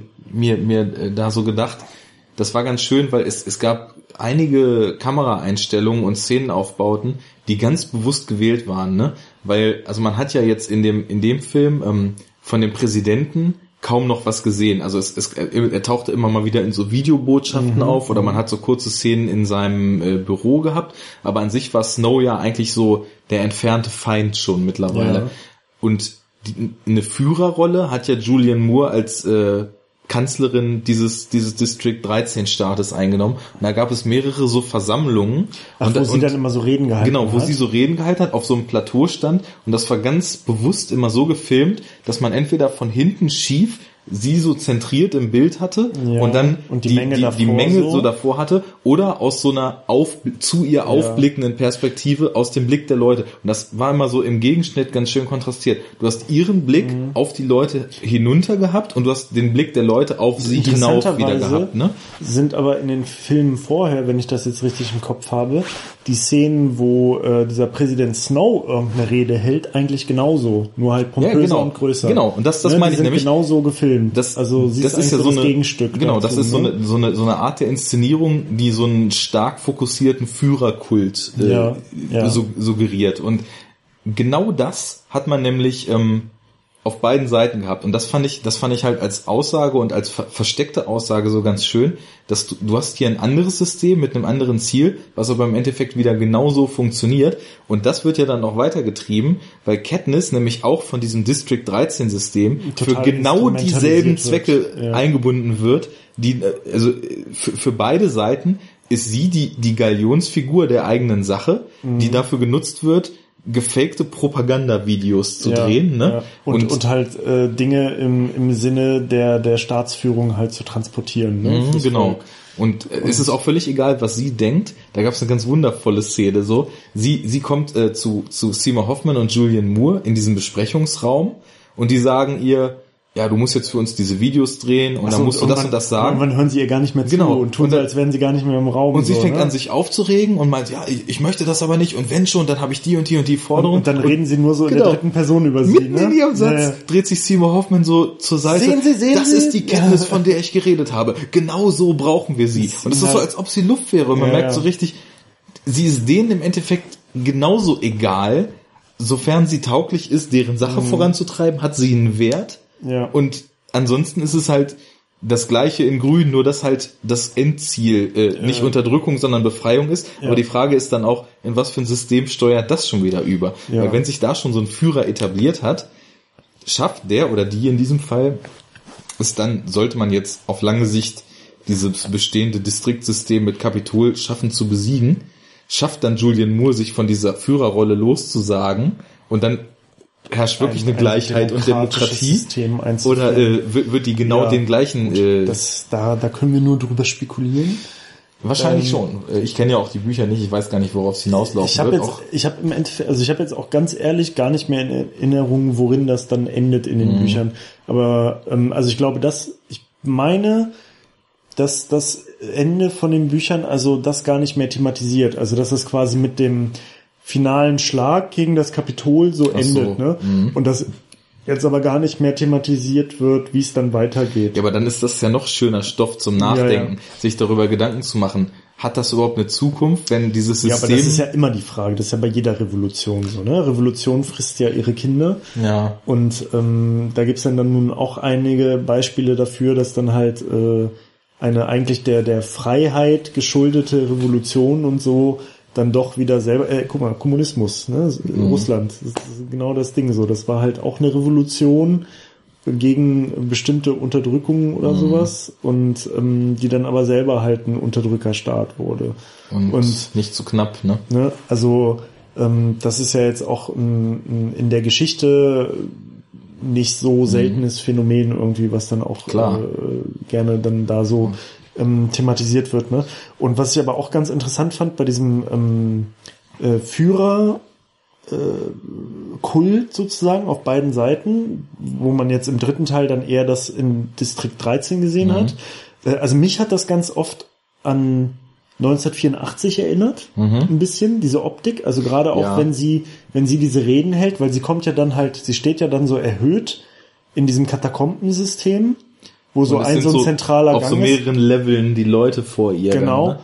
Und rechts und links sind halt große Laut äh, äh, Quatsch, Monitore, große Bildschirme, Mhm. wo sie nochmal übertragen wird. Und ich hatte irgendwie so ein spontan, ich kann nicht mehr genau sagen, welche Szene, aber ich hatte dann so eine so eine Assoziation an 1984.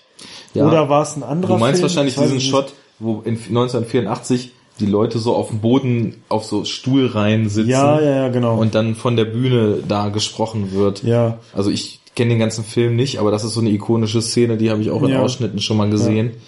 Und ähm, also da hatte ich so die Erinnerung, also gerade auch, weil, weil dieser Distrikt 13 ja halt auch so ein bisschen von der Optik, äh, ist halt so ein bisschen schäbig, ne? Und so grau, so sehr dunkel, also na grau nicht, das sind ja da eher so, so Erdtöne, so dunkle, kalte Erdtöne und alles so, das ist ja alles so, das ist ja der krasse Gegend, Gegenentwurf zum Kapitol. Ja, ja. Ne? Also alles ist so ganz simpel, die tragen halt alle so die gleichen Overalls, alles Mein in- erster Punkt, ne? Tristesse, keine Ja, Farbe genau. mehr, ne? äh, tragen halt alle die gleichen Uniformen, sehen alle gleich aus. Es gibt überhaupt keinen Prunk, es gibt überhaupt keine Verschwendung. Alles ist so total effizient. Ja, Jeder es ist auch, total. es, gibt, es herrscht eine absolute Gesichtslosigkeit halt ja, auch, ne? Und es gibt halt so ganz starre Regeln. Es gibt so einen super straffen Zeitplan. Jeder hat eine Aufgabe und Mhm. es wird halt nichts verschwendet so. Es gibt nichts, was irgendwie pompös und luxuriös ist Mhm. und alles ist quasi diesem Ziel untergeordnet, Ressourcen zu sparen und aufzubauen für diesen Kampf in Mhm. der Revolution.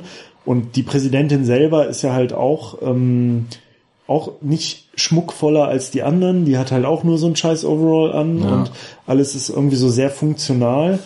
Und äh, was ich halt auch interessant fand, war dieser Gegensatz, ähm, also sie als Gegenstück zu diesem Snow, der ja dann doch irgendwie schon, trotz, trotz der ganzen Grausamkeit, trotz der Fiesheiten, Fiesigkeiten. Fiesigkeiten, ähm, trotz der, der, der Grausamkeit, die er ausstrahlt, also er hat ja schon so Charisma, ne? Klar, anders könnte also er, er auch so eine Führerrolle er, nicht ausfüllen. Er, er kann, konnte dann ja schon auch reden und hatte mhm. dann so Präsenz und so. Ja, und er schafft und, es auch in den vorherigen Teilen unheimlich gut, so eine weiche Fassade zu genau, suggerieren. Ne? Also genau. er, er um, umspielt ja teilweise seine ja, Gesprächspartner ja, so, ja, so ganz also Das gekonnt. hat er halt richtig drauf. Und ich finde, sie, die Präsidentin, ist da der totale Gegenpart, weil sie hat eigentlich nüchtern betrachtet null Ausstrahlung. Nee. Sie ist so eine total nüchterne, kalkulierende Führerin halt, mhm. die halt so ganz pragmatisch regiert, ne? Ja. aber die halt so null Charisma hat und wo man auch immer das Gefühl hatte, so bei diesen Reden wirkt sie immer so ein bisschen steif und so, das wirkt alles so ein bisschen sehr einstudiert, ihre Texte und auch so ihre Mimik und so, mhm. so als hätte ihr halt so jemand gesagt, also passen auf, äh, sie müssen jetzt, ne, sie müssen darauf achten, Hat immer regelmäßig. Ja Genau. Mhm. Äh, Sie müssen jetzt regelmäßig darauf achten, hier von rechts und links mal nach rechts und links zu gucken mhm. und mal nach unten und den Leuten in die Augen und dann machen Sie mal die Geste und so. Mhm.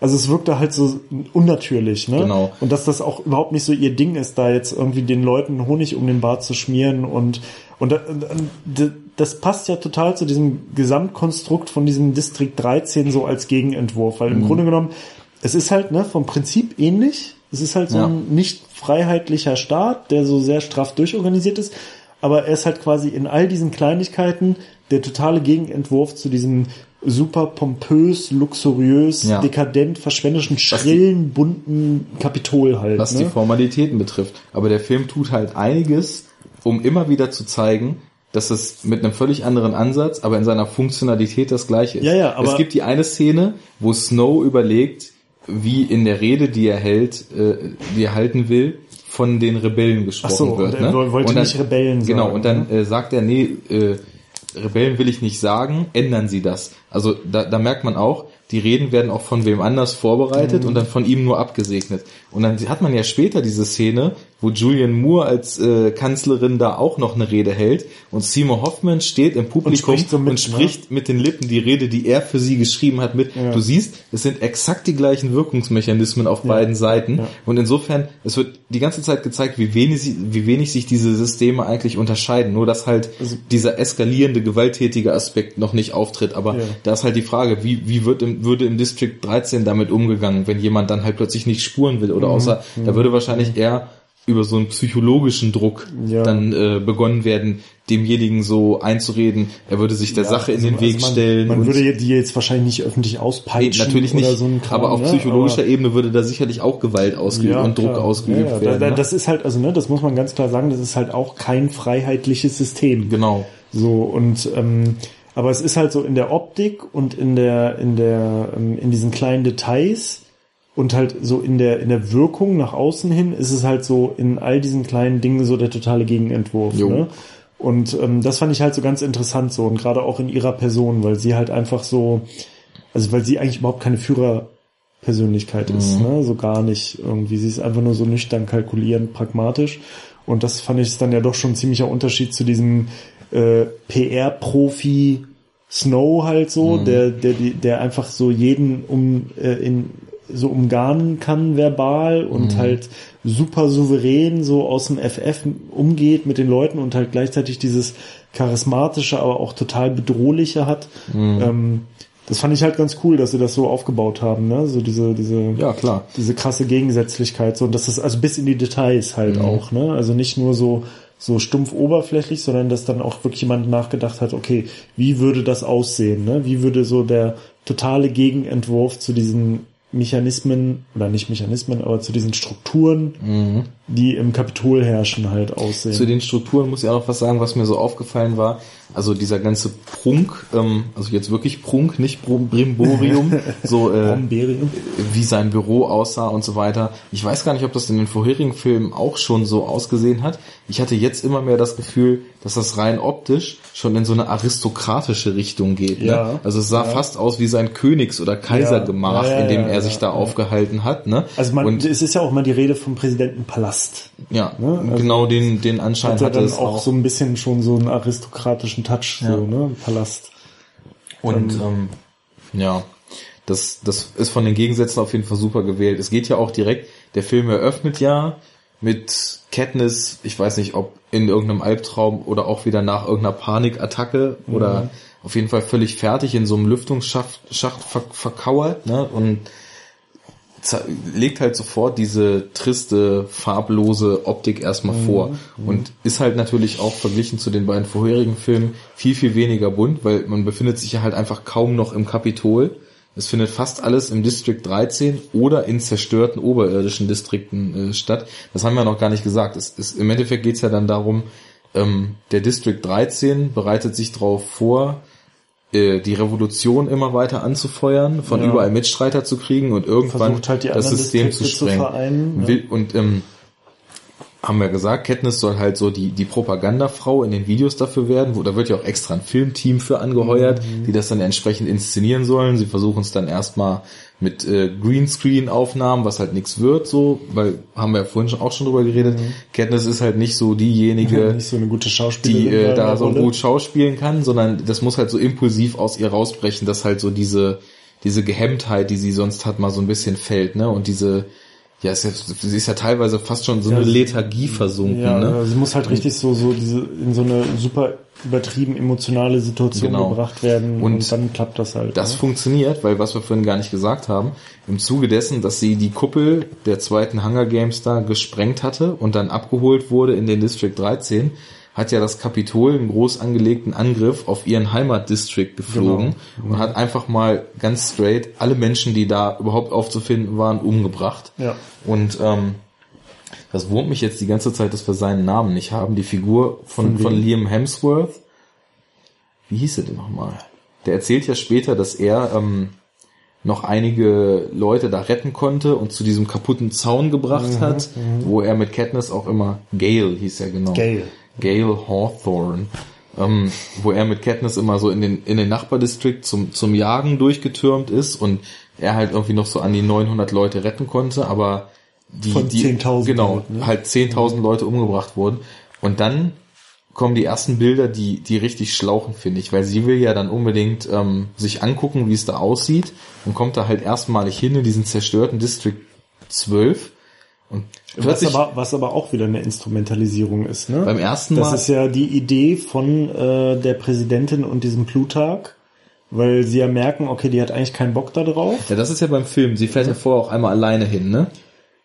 Äh, sie ist einmal alleine hin und wollte sich das angucken, als sie die Katze mitgebracht hat. Ja, aber war das da nicht auch so, dass die dann schon gesagt haben, da okay, haben sie noch gesagt, wir müssen es ihr jetzt irgendwie, wir müssen ihr zeigen, was da ja, abgeht, stimmt, damit das, das sie weiß, ja. damit sie weiß, äh, wer der Feind ist. Ne? Also die haben das eigentlich auch eingefädelt, stimmt, da geht das um schon los. zu motivieren. Also alles, was sie tut, ist eigentlich fremdgesteuert die ja. ganze Zeit. Ne? Zumindest wird sie dann da abgesetzt von einem dieser Flugschiffe und dann tun sich da Bilder auf, die mich extremst an so Holocaust-Szenarien mhm. erinnert mhm. haben. Ne? Also wie, sie, wie so nach so einer Atombombenexplosion. Ne? Ja, gar nicht mal. Also auch diese diese ganzen also verbrannten Leichen. Das war also da wird ja dann wirklich mal werden auch mal heftigere Bilder gezeigt. Sie sie wandert da durch Straßen, auf denen verkohlte Korpi liegen, mhm. äh, Gliedmaßen, Schädel. Man erfährt dann ja auch später, dass da Brandbomben auf die Leute geworfen wurden, die da am Fliehen waren und naja, sie verkraftet es natürlich auch überhaupt nicht und das, das sind aber dann auch schon so, da ist so ein, so ein visueller Stil gewählt, der das schon heftig vermittelt. Also alles liegt in Schutt und Asche, sieht halt wirklich aus wie nach einem Krieg, was ja auch äh, Fakt ist. Also der, der hat ja, also oder sagen wir mal so, ist eher ein Genozid als ein Krieg, der da passiert ja. ist, ne? Aber und das ist was, was auch schon so ein bisschen äh, stilgebend so für den weiteren Verlauf des Films ist. Ich finde, es gibt mehrere ähm, Episoden oder Szenen, wo der Film ganz stark in so eine Kriegsfilm-Ästhetik kippt. Ne? Also am Anfang geht es mit diesen äh, zerbombten Holocaust-Bildern los und das geht dann weiter. Später gibt's auch noch so mehrere Bilder, die so, die so an Stellungskrieg als mhm. sie da, als sie da ähm, dieses Lazarett besuchen und plötzlich das Kapitol da in Angriff fliegt. Das sind auch so, das sind so typische Bilder wie so in Black Hawk Down oder ja, so, ne? Ja. Wo die Wackelkamera hinter ihnen hinterherläuft, es mhm. wird geschossen, sie müssen in Deckung gehen. Das, das wirkte fast irgendwie wie so Bodentruppenkrieg. Und ganz krass spitzt es sich dann später zu, als sie in diesem Bunker eingesperrt sind und dann du ah, richtig so ja, ja. solche Diese das so Weltkriegs-Luftbunker äh, mhm. Luftschutzbunker-Szenarien so heraufbeschwört, ne? Also und das das fand ich halt gut, weil das sind halt äh, Dinge, die hast du noch nicht in den ersten zwei Teilen gesehen. Du nee. hast halt in den ersten zwei Teilen eher so diese, sagen wir mal so etwas persönlicheren Dramen gehabt Da geht es eher so um Katniss, es geht um dieses ganze Hunger Games, es geht um die, die Kinder, die sich da umbringen müssen. Aber jetzt wird dieser ganze Konflikt auf eine größere Skala hochgehoben. Ja, also so und der Rahmen wird immer größer, ne? Genau. Also der, auch so der, die Menge der involvierten Menschen und die Dimension, äh, Mhm. was das halt dann auch für Auswirkungen hat und so wird halt nach und nach immer vergrößert.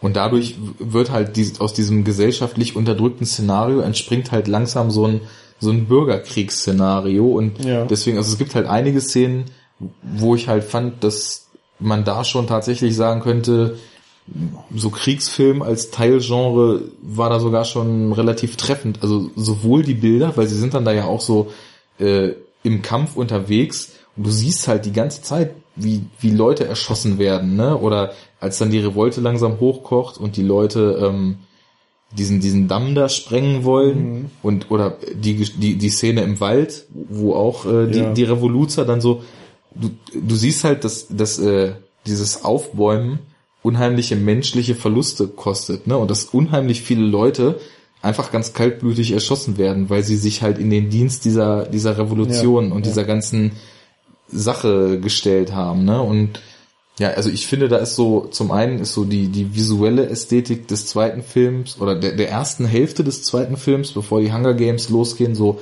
ist weitergedacht und intensiviert.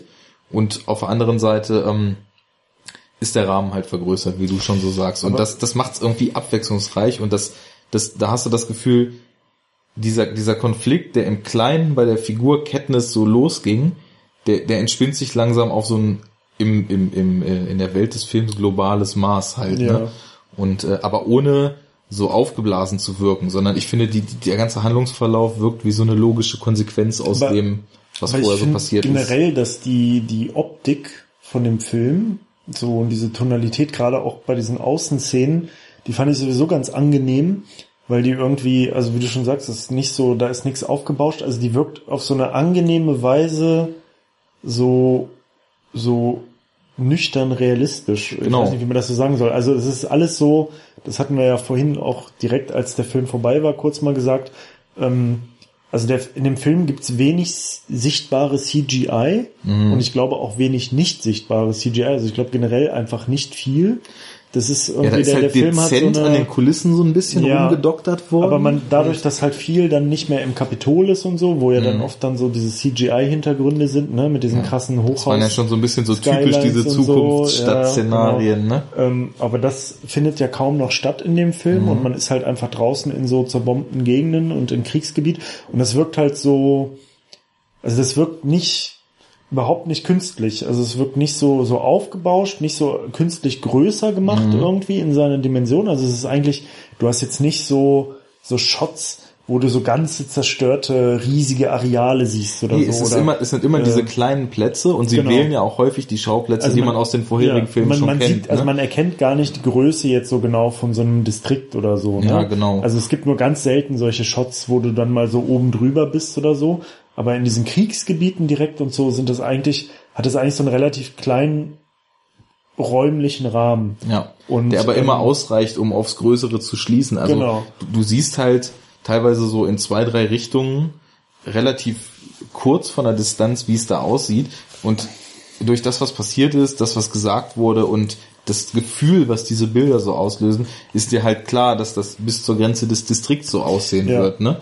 Und Aber, aber das ist, das wird halt so subtil vermittelt. Also das wird halt nicht so mit der Brechstange so durch so optische ähm, ähm, Epik und Pompösität gezeigt, Ja, das was ist ja halt- so ein Trend ist in aktuellen Filmen. es muss ja immer alles gezeigt werden. Es Genau. wird ja, es wird ja nicht äh, zugetraut, sich auch nur das geringste über das Gezeigte hinaus noch so Naja, es vorzustellen. muss halt ne? alles so plakativ gezeigt werden, Ja. damit jeder Depp es halt versteht. Und deswegen nutzt es sich auch häufig so krass ab, finde ich. Also das Ja. bestes Beispiel, was ich vorhin meinte, nur ganz kurz, dieser Ja. 47 Ronin, den ich da jetzt äh, gestern geguckt habe, da ist das genau so. Da wird immer versucht, eine unglaublich weitläufige Landschaft mit sämtlichen Aspekten kilometerweit aus der Luft zu zeigen. Und du hast nur das Gefühl, du siehst da halt Kulissen. Und in dem Film jetzt hier, da siehst du halt Ausschnitte aus einer Welt, die repräsentativ sind. Ja.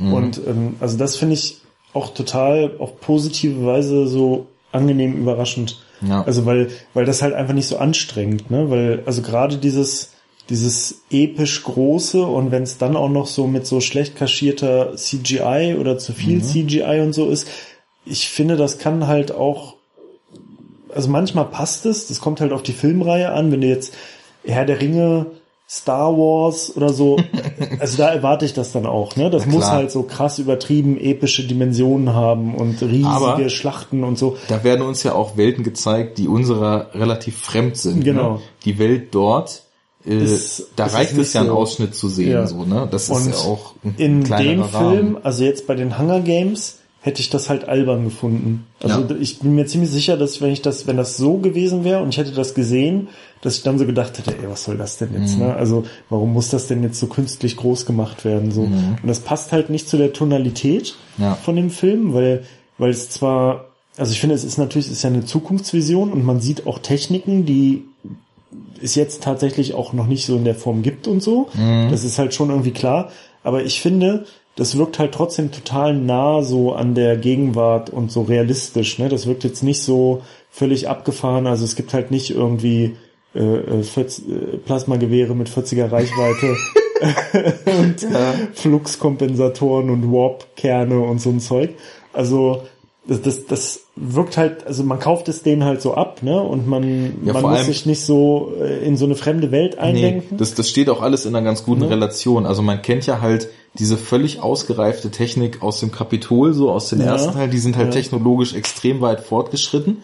Und äh, dann hast du halt aber auch das Gefühl, dieser District 13, der halt so unbemerkt unter der Erde existiert und sich halt noch so ein bisschen Technologie bewahrt haben, dass die halt so ein paar Flugschiffe haben, mit denen sie so durch ja. die Gegend fliegen können. Das wirkt halt in einer Relation, das, das kauft man so, ne? Also du denkst nicht, wie können die denn so krasse Technologie haben und dann da im Untergrund rumkrebsen, weil du ja. oft, du, du weißt halt über das, was du aus den anderen Filmen kennst, dass das mit Sicherheit noch viel, viel weniger als das ist, was, was im Kapitol, Kapitol so ja. an, an äh, Schlachtressourcen äh, Ressourcen, ne? so zur Verfügung ist. Und äh, gut, das erklären sie einem zwischendurch ja auch nochmal verbal kurz. Ne? Wenn wir angreifen würden, käme der Rückschlag zehnmal so stark ja, und dann wäre ja. gar nichts mehr auf der Welt da.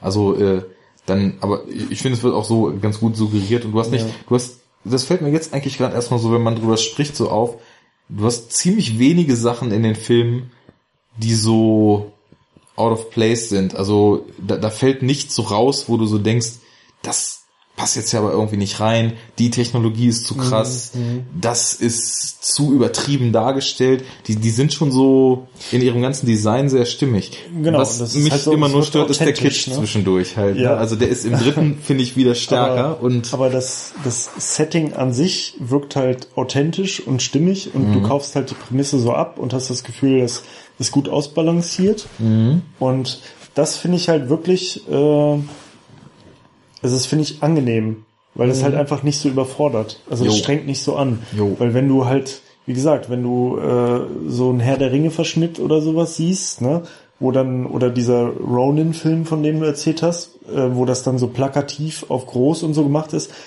ähm, also das überfordert halt total schnell, generell, also eine zu große Anzahl von offensichtlichen Effekten und Effektheischerei und CGI und so ist halt anstrengend und da schaltest du dann halt auch schnell ab, vor allem wenn du das Gefühl hast, es macht keinen Sinn. Ja. Und es ist jetzt nur, um so künstlich einen, einen Eindruck von Epik. Ist nur da, schaffen. um da zu sein. Totaler ja. Selbstzweck. So. Und ähm, das hat man ja nun leider halt in sehr vielen Filmen und mhm. gerade auch so Filme, die jetzt so in so einem Milieu, so Science Fiction und so, ne, surreale mhm. Dinge, äh, oder nicht surreal, aber halt äh, fiktive mhm. Dinge, so Technik, Technologie, Zukunft und so spielen. Ja, was ja. so über die bekannte Welt hinausgeht. Ja, über unsere bekannten Grenzen, auch mhm. so physikalisch und technisch. Ähm, da ist das ja oft so. Und ähm, manchmal ist es halt cool, manchmal funktioniert's, manchmal passt das zum Setting und wird auch erwartet, aber oft ist es das halt nicht. Und in dem Film hätte ich mich halt verarscht gefühlt und deswegen, also ich finde, der ganze Film hat halt so eine authentische Tonalität, die ganze mhm. Filmreihe und das finde ich halt gut. Ja. Also das ist so, das wirkt halt einfach nicht so weit weg von der Realität, die man kennt. Und ich glaube, das kommt aber auch daher, dass die Filme sich die ganze Zeit ziemlich nah an den Figuren halten. Also du, du, du kriegst halt gar nicht diese die Möglichkeiten, jetzt so pompöse Shots einzustreuen oder äh, so, so, so wie du sagst, so die riesen Landschaftsshots Ja, so am- oder so. Das hat man halt höchstens so am, in den ersteren Filmen, wenn dann mal dieses Kapitol halt so Das, eingeführt das wird. kommt ne? mal klar, ne? Aber du bist, du bist erzählerisch irgendwie so nah an den Figuren und deren Schicksalen, nenne ich es jetzt mal dran, dass äh, du da so weit involviert bist, dass, dass es gar nicht Not tut, auf anderer Seite irgendwie Effekt zu haschen, ne? Also, ich sag's mal so, die Motive, die der Film dann teilweise so wählt, um das, was er ausdrücken will, an den Mann zu bringen, die finde ich nicht immer so ganz glücklich, ne? Also, ja, es ist, ich, man kann eigentlich die ganzen Kritik, die ich an diesen ganzen Film habe, nur auf, den den fünfmal schon genannten Satz runterbrechen. Da ist halt irgendwie dann auch ein Haufen Kitsch drin und das fand ich jetzt im dritten, also diese Gesangsszene, die fand ich schon grenzwertig, ne? Also das war schon so, da, da hat, in mir war so kurz vor der Fremdschamgrenze was, ne? Also äh, als sie dann da anfängt zu, anfängt zu singen für dieses Video, soll sie singen, damit die Leute sich damit identifizieren können. Und dann geht ihr auch noch eingedeutschter Gesang in äh, de- den Gesang der, der Masse, die gerade marschiert über und die Masse greift dann durch ihren Gesang beflügelt da doch, glaube ich, gleich diesen Staudamm an und sprengt den Staudamm, damit das Kapitol keinen Strom hat. Das war schon so. ah. Und dann gab's noch eine Szene, wo sie mit dem Namen schon wieder vergessen, Liam Hemsworth Charakter Gale. mit Gail ähm, an diesem See sitzt und die auch gerade wieder so ein bisschen zu sich finden, weil sie ja nie so richtig weiß, haben wir noch gar nicht gesagt, ihr Peter ist ja vom Kapitol gefangen gehalten Ja. worden, ne? das ist äh, vielleicht auch noch eine relativ wichtige Info, der wird halt dann für so für die Propaganda des Kapitols eingespannt. Ja, und wird halt auch so gebrainwashed. Genau, man sieht halt so richtig, wie er von, von Kapitol Broadcast zu Kapitol Broadcast immer ausgemergelter aussieht und immer weniger. Herr seiner, seiner eigentlichen Sinne zu sein scheint. Redet halt dem Kapitol völlig nach dem Mund, sieht fertig aus und äh, flippt dann ja auch so ein bisschen aus später da bei einer Aufnahme. Ja, Katniss ist besorgt und äh, der, der Gale, äh, der ja auch in sie verliebt ist, so versucht halt die ganze Zeit das so, das so aufzupuffern, aber man merkt halt auch schon, dass er super unglücklich ist, weil er sie eigentlich gern hätte, aber nicht bekommen kann. Und ähm, dann gibt's aber doch diese, diesen einen Shot, da sitzen die dann halt an dem See, wo sie dann später auch noch diese äh, Mockingjay-Rufe so von sich geben. Und dann ist durch so ein Loch im Fels, sind die so von hinten gefilmt und das Wasser flackert so und sie legt ihren Kopf auf seine Schulter. Und das war dann schon so, oh, komm, das muss man, nicht sein. wo- wobei man ja natürlich trotzdem sagen muss, also so äh, vom Gesamtverhältnis mengenmäßig ist das ja wirklich noch sehr wenig. Ne? Dieses Das, das würde ich auch unterschreiben. So, ne? also, da ist diese, diese äh, Romanze, die, die, die wird ja auch nie so richtig, also die bricht ja nicht aus sozusagen. Ne? Nee, die wird also ja die- nie so ausgeschlachtet. die so, ist die schon- ist immer so ganz kurz vorm Passieren, aber wird immer nur so halb angedeutet und ja, sie ist so ein bisschen Eig- Subplot und so ein bisschen auch Plot-Device ja, irgendwie, es weil nimmt sie, eigentlich nicht so viel Raum ein. nee, also äh, es hat Aber das nervt schon. das, was es Ja, also ich, ich finde, dass äh, es, ist ja halt irgendwie leider fast so ein Hollywood-Gesetz, dass es eigentlich kaum einen Film ohne eine Liebesgeschichte gibt. Ne?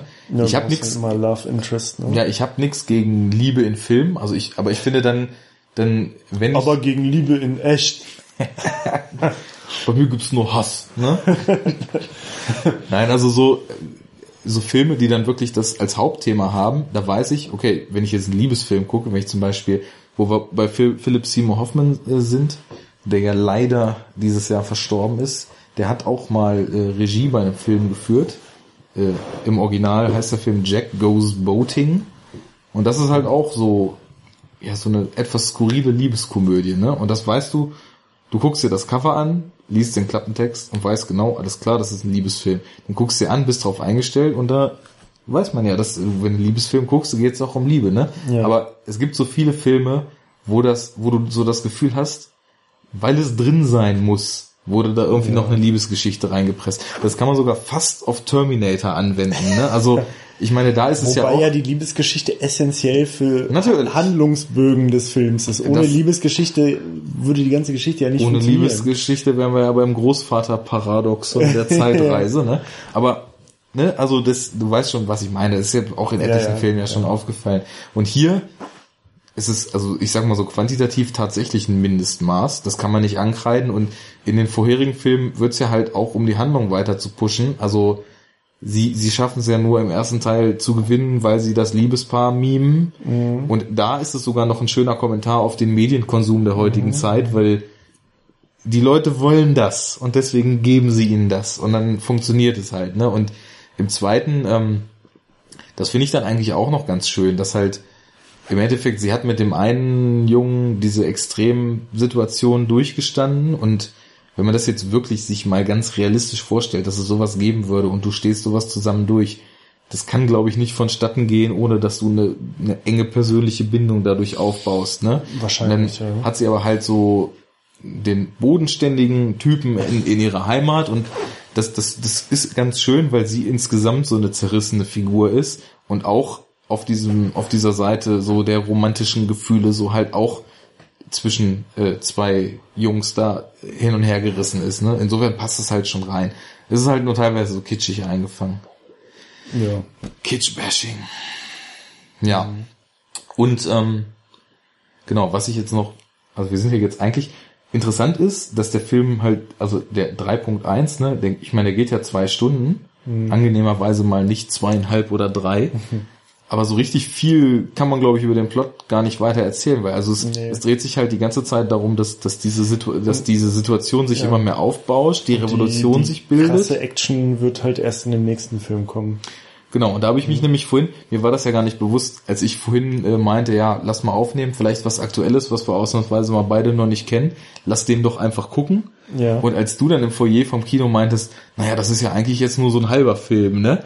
da ist mir so aufgefallen, hm, also ich dachte eigentlich, dass das jetzt zumindest so als, als so semi abgeschlossen, wenn das jetzt wirklich so, wie ich vorhin meinte, wie bei Nymphomaniac irgendwie so ein Cut in der Mitte ist mhm. und dann ist einfach, dann haben wir einfach einen halben Film heute gesehen, dann kann das ja ein toller Podcast werden, irgendwie, wenn wir dann über einen halben Film sprechen müssen, davon abgesehen, dass wir jetzt über drei geredet haben. Aber ähm, ich finde, sie haben äh, dafür, dass im Endeffekt dieses dritte Buch jetzt dann so zweigeteilt verfilmt worden ist, hatte der Film eigentlich keine signifikanten Längen, wo man das Gefühl hatte, Nö. es wurde jetzt hier so, so künstlich aufgebauscht. Und es wurde ja sowas wie so ein kleines Finale, um den Film, dem Film jetzt zumindest so, ein, so einen Abschluss zu geben, auch noch eingebaut.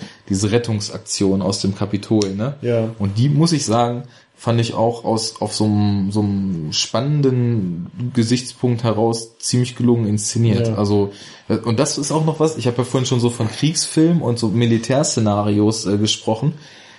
Das hat mich auch extrem an einen anderen Film erinnert, und zwar Zero Dark Thirty von Catherine Bigelow, äh, der Film, wo sie diese Geheimdienstjagd auf Osama bin Laden verfilmt mhm. haben. Das war ja ein Film, der mich eigentlich äh, nie so richtig interessiert hat, weil ich dachte, hm, was, was, was soll man das Thema verfilmen? Also das ist doch, äh, was, was hat das an Potenzial, mhm. außer jetzt Bay-mäßig wehende Amerika-Flaggen zu zeigen, ja. ne? Und dann habe ich halt äh, von mehreren Leuten, so deren Filmgeschmack ich eigentlich sehr schätze, im Netz so aufgeschnappt, dass sie dem Film halt wirklich Höchstwertung, also hoch im Sinne von 10 von 10 Punkten mhm. gegeben haben, ne?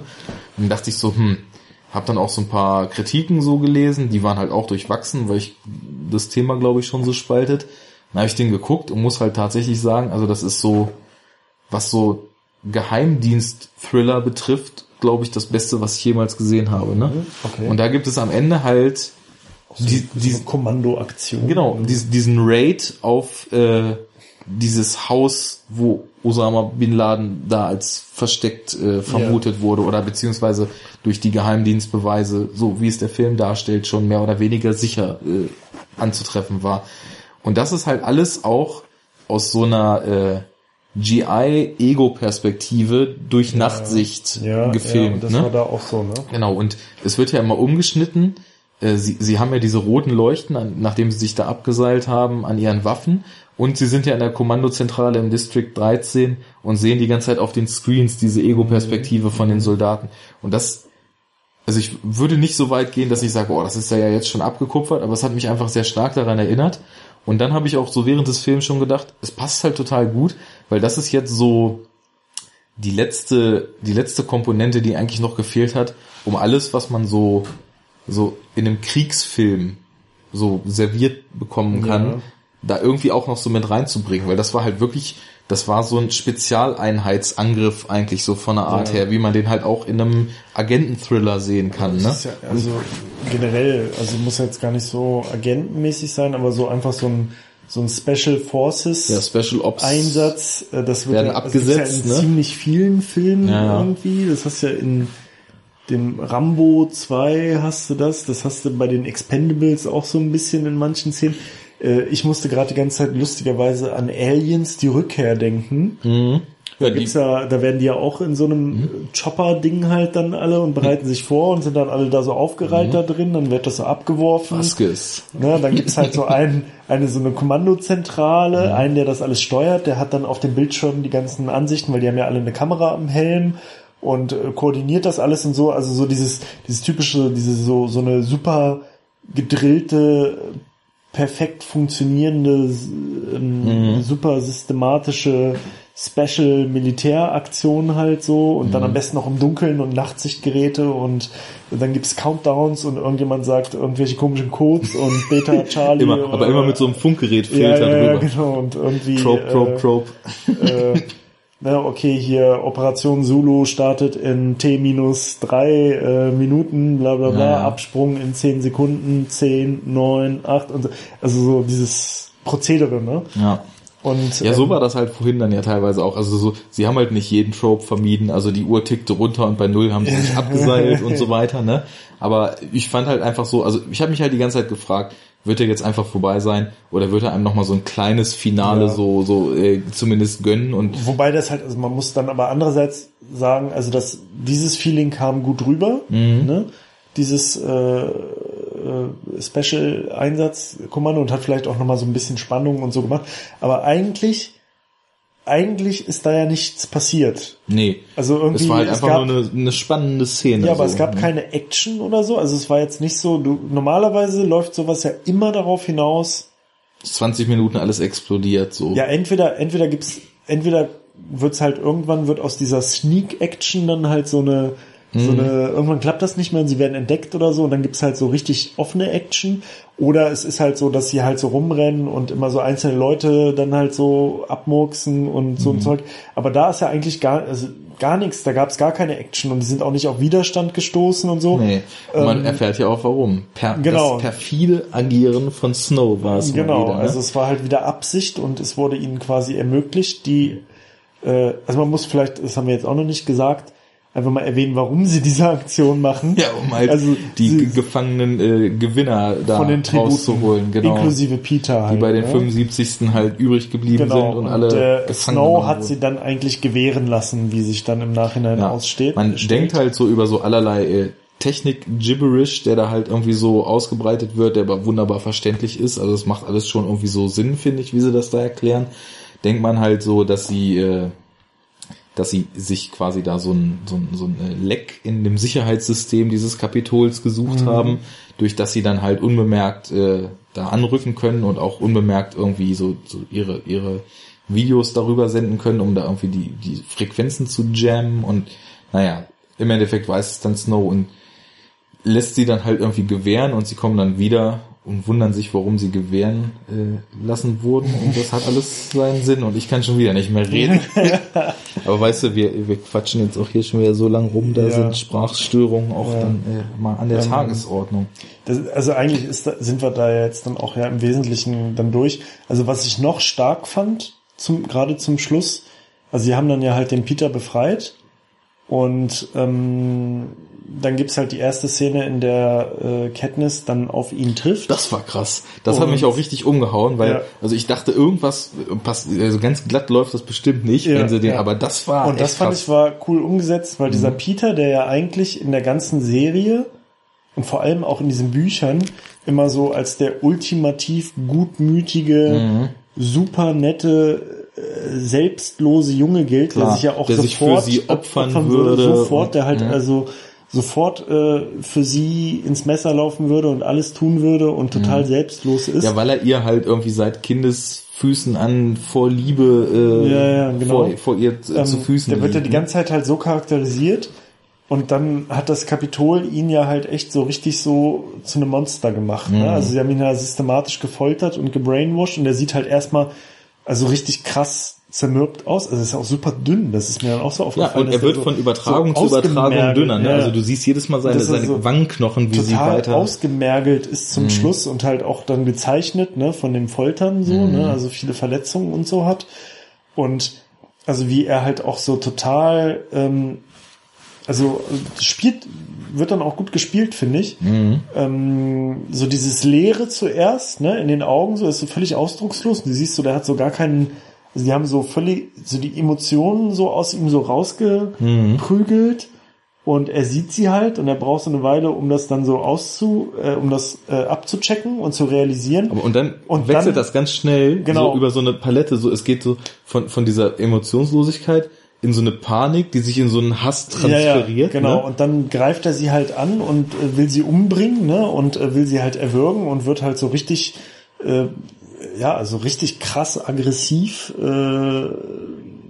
Wie so ein gewalttätig. aufgeheizter Kampfhund, der irgendwie Genau. nur auf das Steak Genau. losgelassen und, wird. Ne? Ähm, äh, und es müssen halt mehrere Leute ihn äh, davon abhalten und brauchen mehrere Anläufe, um ihn zu überwinden. Mhm. Ne? Und er, er wirkt halt Katniss fast und ähm, und dann gibt's ja noch mal so einen Shot ganz zum Schluss, wo Katniss dann halt quasi, also er wird dann halt in, in äh, so Sicherheitsverwahrung natürlich gepackt, ne? wird dann an so ein Bett gekettet, in so einen Raum isoliert und Katniss läuft halt langsam auf diesen Raum zu, um ihn anzuschauen, sozusagen. Und da gibt's dann halt so einen richtig starken Shot zum Schluss, wo sie halt auf ihn guckt und er, und wo man halt auch so sieht, wie er halt so richtig durchdreht. Und sie, sie spiegelt sich in der Scheibe Genau. und er dreht quasi in ihrem Gesicht in, in total ihrem Kopf durch. Mhm. sozusagen durch und äh, er ist halt an dieses Bett gekettet und man sieht halt so richtig, also wie er so manisch, ne, so richtig so Mhm. so besessen manisch halt dann da irgendwie äh, total abdreht und äh, versucht aus diesem Bett irgendwie zu flüchten und sie sieht das dann halt so total traurig und also das ist echt, das kann man schwer beschreiben, aber das fand ich war nochmal ein ziemlich ziemlich krasser, eindrucksvoller und auch gut gemachter Shot so zum Schluss. Ja, und das ist dann ja auch schon der Cliffhanger, ne? Also dann ähm, Okay. ist es das ja gewesen so, ne? Ja, das ist auch so. Ich war jetzt gerade kurz äh, etwas abgelenkt, weil wir haben uns ja vorhin gefragt. Ich hatte ja gehört, dass Philip Seymour Hoffman für für die Hunger Games Filme zumindest teilweise noch animiert werden muss, weil er halt leider während der Dreharbeiten gestorben ist. Und haben wir vorhin gesagt, müssen wir noch recherchieren, haben es nicht gemacht, aber ich habe gerade mal hier so ein bisschen Fact-Checking nebenbei. Ja. Und er ist äh, wohl laut Stellungsnamen der Produktionsfirma zu einem Zeitpunkt äh, gestorben, wo nur noch eine Szene für Mockingjay 2 gefehlt hat. Und da äh, soll er wohl dann in dieser Szene irgendwie animiert werden noch. Also heißt Und das, dass in dem Film Das jetzt war alles keine der echte. Szene- Und Ah, okay. das, also da hätte ich mich auch wirklich gewundert, wenn er da, also wenn das eine animierte Version, weil dann wären wir bei, kennst du den Film The Congress? Habe ich dir, glaube ich, letztens von erzählt, wo Robin Wright äh, eine digitale Version von sich erstellen Ah. lässt, an dem die, Stud die Studios die Rechte bekommen Ja, ja, und den ja. Rest ihrer Karriere nur noch in Filme rein animiert wird. Warte mal, Robin Wright ist doch auch die von House of Cards, ne? Ja, genau, die hat auch ganz viel mehr Ehefrau. gemacht und genau, die, die spielt da die Hauptrolle. Naja, gut, also Philipp Seymour Hoffman war noch echt und ähm, ja, ich glaube, also in der Diskussion so jetzt ist schon ziemlich viel, was wir daran gemocht haben und was nicht so äh, klar geworden. Was ich nochmal ganz, ganz explizit so loben wollte, auch wenn wir es vorhin irgendwie schon eine Weile durchgekaut haben, wie stark Jennifer Lawrence auf so einem subtilen Level so diese Zerrissenheit, diese Zerbrechlichkeit, diese eigentliche totale Überforderung mit der Situation, in die sie da reingeraten ist, spielt. Sie ist halt wirklich so, ja, das, das Every Girl zu Anfang und Ja. man merkt halt, wie sie immer wieder eigentlich in diese Rolle zurück wollen würde und sie will nicht Revolutionsführerin sein, sie will nicht irgendwie Ja, ja.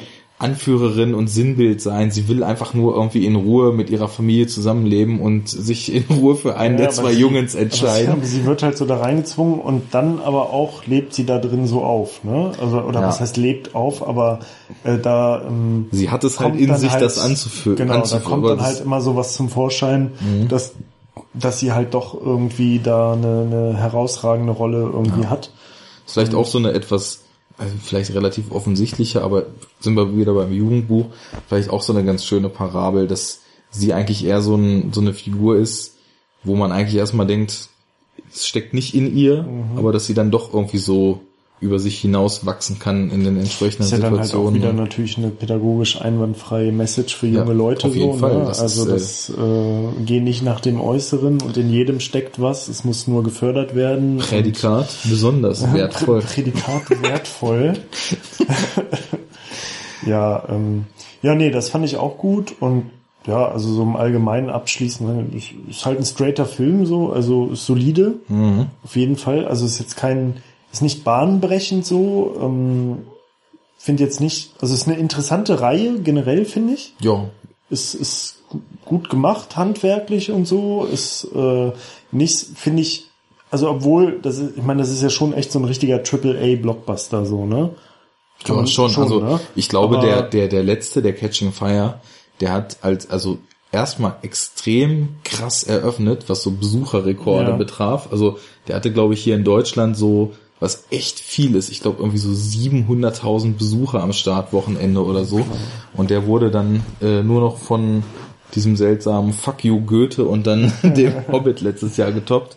Aber also, also ich, ich glaube, spielt schon so in der obersten Liga mit, was so Budget und Produktionszeug und so irgendwie angeht. Aber ich glaube halt auch echt aufgrund der Zielgruppe. Also da rennt, glaube ich, fast jeder rein, der irgendwie zwischen 10 ja. und ja, 18 klar. ist. Das ist ja auch ne? so die Kern, Kernzielgruppe ja. generell für so Blockbuster-Filme. Ne? Mhm. Das sind ja die, mit denen das Geld verdient wird. Und ja. ähm, was ich jetzt jedenfalls sagen wollte, ist, also der, der Film spielt ja schon so da in dieser Liga mit, ne? in so einer äh, super Blockbuster-Liga, was alles angeht.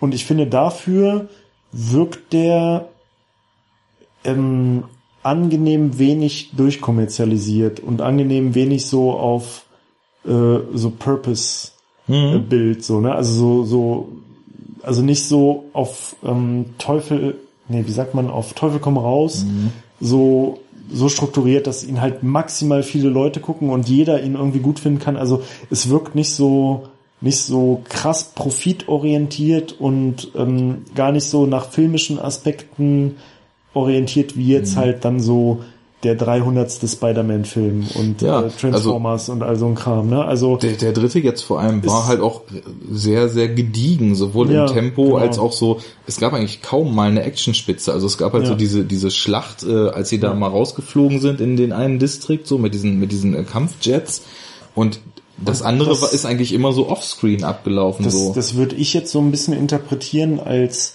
eigentlich dann ja schon so eine Würdigung der Vorlage. Also man vergewaltigt die halt nicht so. ne? Man nimmt die halt ernst und respektiert mhm. die und packt da jetzt nicht zwanghaft mehr rein, als da drin steckt, nur um es halt jetzt kommerziell erfolgreicher zu machen. Und das, also man hätte ja jetzt zum Beispiel auch, hätte man ja jetzt machen können, es wäre wahrscheinlich dem kommerziellen Erfolg des Films nicht abträglich gewesen, wenn man beispielsweise diese Love Interest Geschichte viel krasser ausgedehnt hätte. Ja. Da hätte man mit Sicherheit noch einen Haufen mehr Teenie-Mädchen oder so reingekriegt, ne? In den Film zum Beispiel. Wahrscheinlich, ja. Ähm, das hätte man ja easy machen können. Aber das haben sie halt nicht gemacht, ne? Also. Ja, vor allem, also ich könnte mir vorstellen, gerade Teenie-Mädchen finden wahrscheinlich diesen Josh Hutcherson auch super süß. kannst du von ausgehen. Und den siehst du halt irgendwie dreimal im Film und er wird zunehmend ein Wrack halt, ne? Ja, also, ja. das, das, das sind halt die Produktionsentscheidungen, wurden halt so gefällt, dass der Stoff anständig umgesetzt genau, wurde. Genau, also es ist eher so ähm, inhaltlich orientiert, ja. ne? also es wirkt oder inhaltlich motiviert, sagen wir mal ja. so. Die Umsetzung des Films wirkt auf den ersten Blick zumindest so, was man so als laienhafter Zuschauer so sehen kann, ähm, äh, wirkt es halt äh, deutlich mehr inhaltlich motiviert als jetzt, äh, okay, wir müssen da jetzt unbedingt so den Kassenschlager draus machen. Mhm. Und das also das muss man dann den Film zugestehen. Also das ist halt was, was man gerade in der in, in der Liga von Filmen ne, ähm, halt einfach nicht mehr so oft hat. Jo. Und was halt angenehm ist. Jo, das und, sehe ich genauso. Und ähm, ich finde auch so ein bisschen, also ich kann, man kann ja jetzt noch nicht von der ganzen Reihe sprechen, es fehlt ja noch ein Film, aber so dass das Ganze finde ich auch so, das hat, also für mich ja das vom Ansehen, ist das Ganze noch so ein bisschen größer als die einzelnen Teile so, weil was ich vorhin halt schon gesagt hatte, es wird nicht in jeder Fortsetzung nochmal dasselbe und dasselbe und wieder dasselbe gemacht. Der zweite ist leider dem ersten sehr ähnlich, aber dann ist da eine Entwicklung drin und es liegt dem Ganzen, also eine, eine übergeordnete Geschichte, die sich steigert, die sich verändert und die auf ein Endziel hinausläuft, was am Anfang sich noch gar nicht so andeutet. So, das, das charakterisiert die Reihe so ein, ein wenig und das finde ich daran eigentlich ganz angenehm. Also, wie du schon sagst, die Filme sind nicht der Oberhammer, aber ist halt solide. Also, ist ja, gut. also so, so, so solide bis gut und äh, auf jeden Fall wenig so Sachen, wo man denkt, das ist jetzt schon, also das ist jetzt offensiv scheiße. Sowas ja. finde ich da eigentlich nicht drin. Es, es sind halt, es ist halt eher so eine Stilfrage, wie man so mit dieser teilweise etwas seichten Aufarbeitung so umgeht, aber im Großen und Ganzen passt das.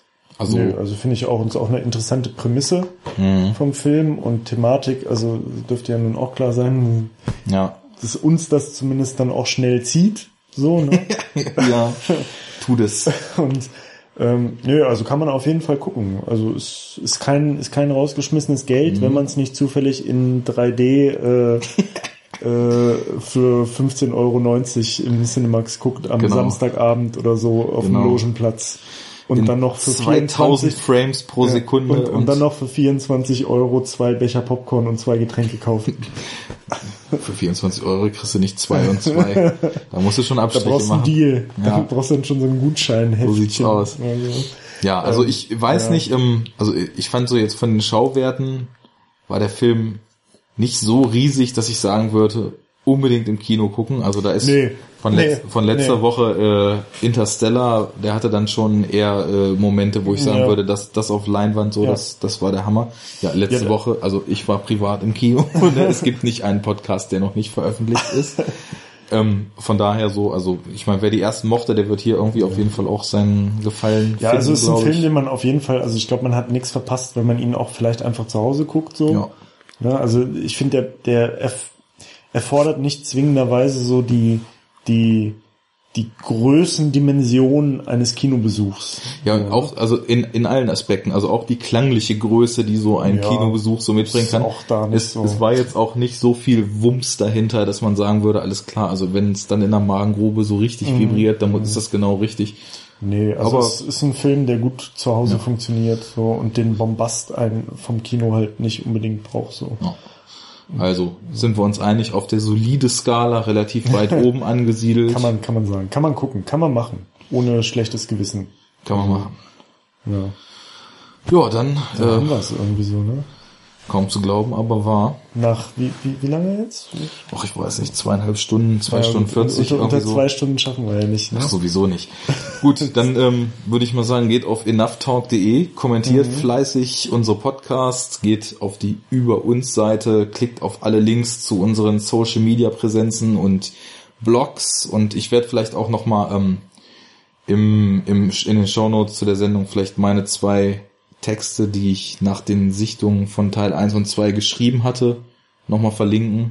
Ach so, hattest du da schon Reviews gemacht? Ja, damals so, also nachdem ich die Ah, geguckt okay, hatte. ja, kann man ja auf jeden Fall machen. Das hau ich mal rein, dann werde ich unser schönes Bild aus dem Kinobesuch auch noch mit posten. Und ansonsten gibt's glaube ich, gar nichts, was wir an Fact-Checking jetzt groß nachreichen müssten. Wir waren erstaunlich gut vorbereitet und das ohne Vorbereitung. Erstaunlich gut, ohne Vorbereitung Wir waren vorbereitet. erstaunlich gut nicht vorbereitet. Ne? Ja. Ja, sauber. Dann bis zum nächsten Mal und dann... Ich hätte es nicht mehr zusammengekriegt. Warte mal. Aber jetzt muss ich lachen, jetzt kann ich nicht. Alles klar. Ähm, Ja, äh, erzähl, ich übe noch Okay, ein also René nebenbei. versucht äh, gegen das Lachen zu kämpfen. Ich sage nochmal schnell, wir haben schon diverse Pläne, was wir in den nächsten Casts äh, mal so machen wollen. Das haben wir jetzt heute aus Zeitgründen nicht gemacht, weil das nächste würde dann beinhalten, zwei Filme zu gucken und dann zu sprechen. Aber wir versuchen auf jeden Fall, dass es nicht für... so, der, musikalisch. der letzte, der letzte Ton funktioniert nicht. Okay, also René übt das bis äh, zur nächsten oder übernächsten Woche. Dann nehmen wir dann nämlich wieder was auf. Und bis dahin enough talk. Enough talk! Now get to the chopper. Ja. Aus den Scheiß.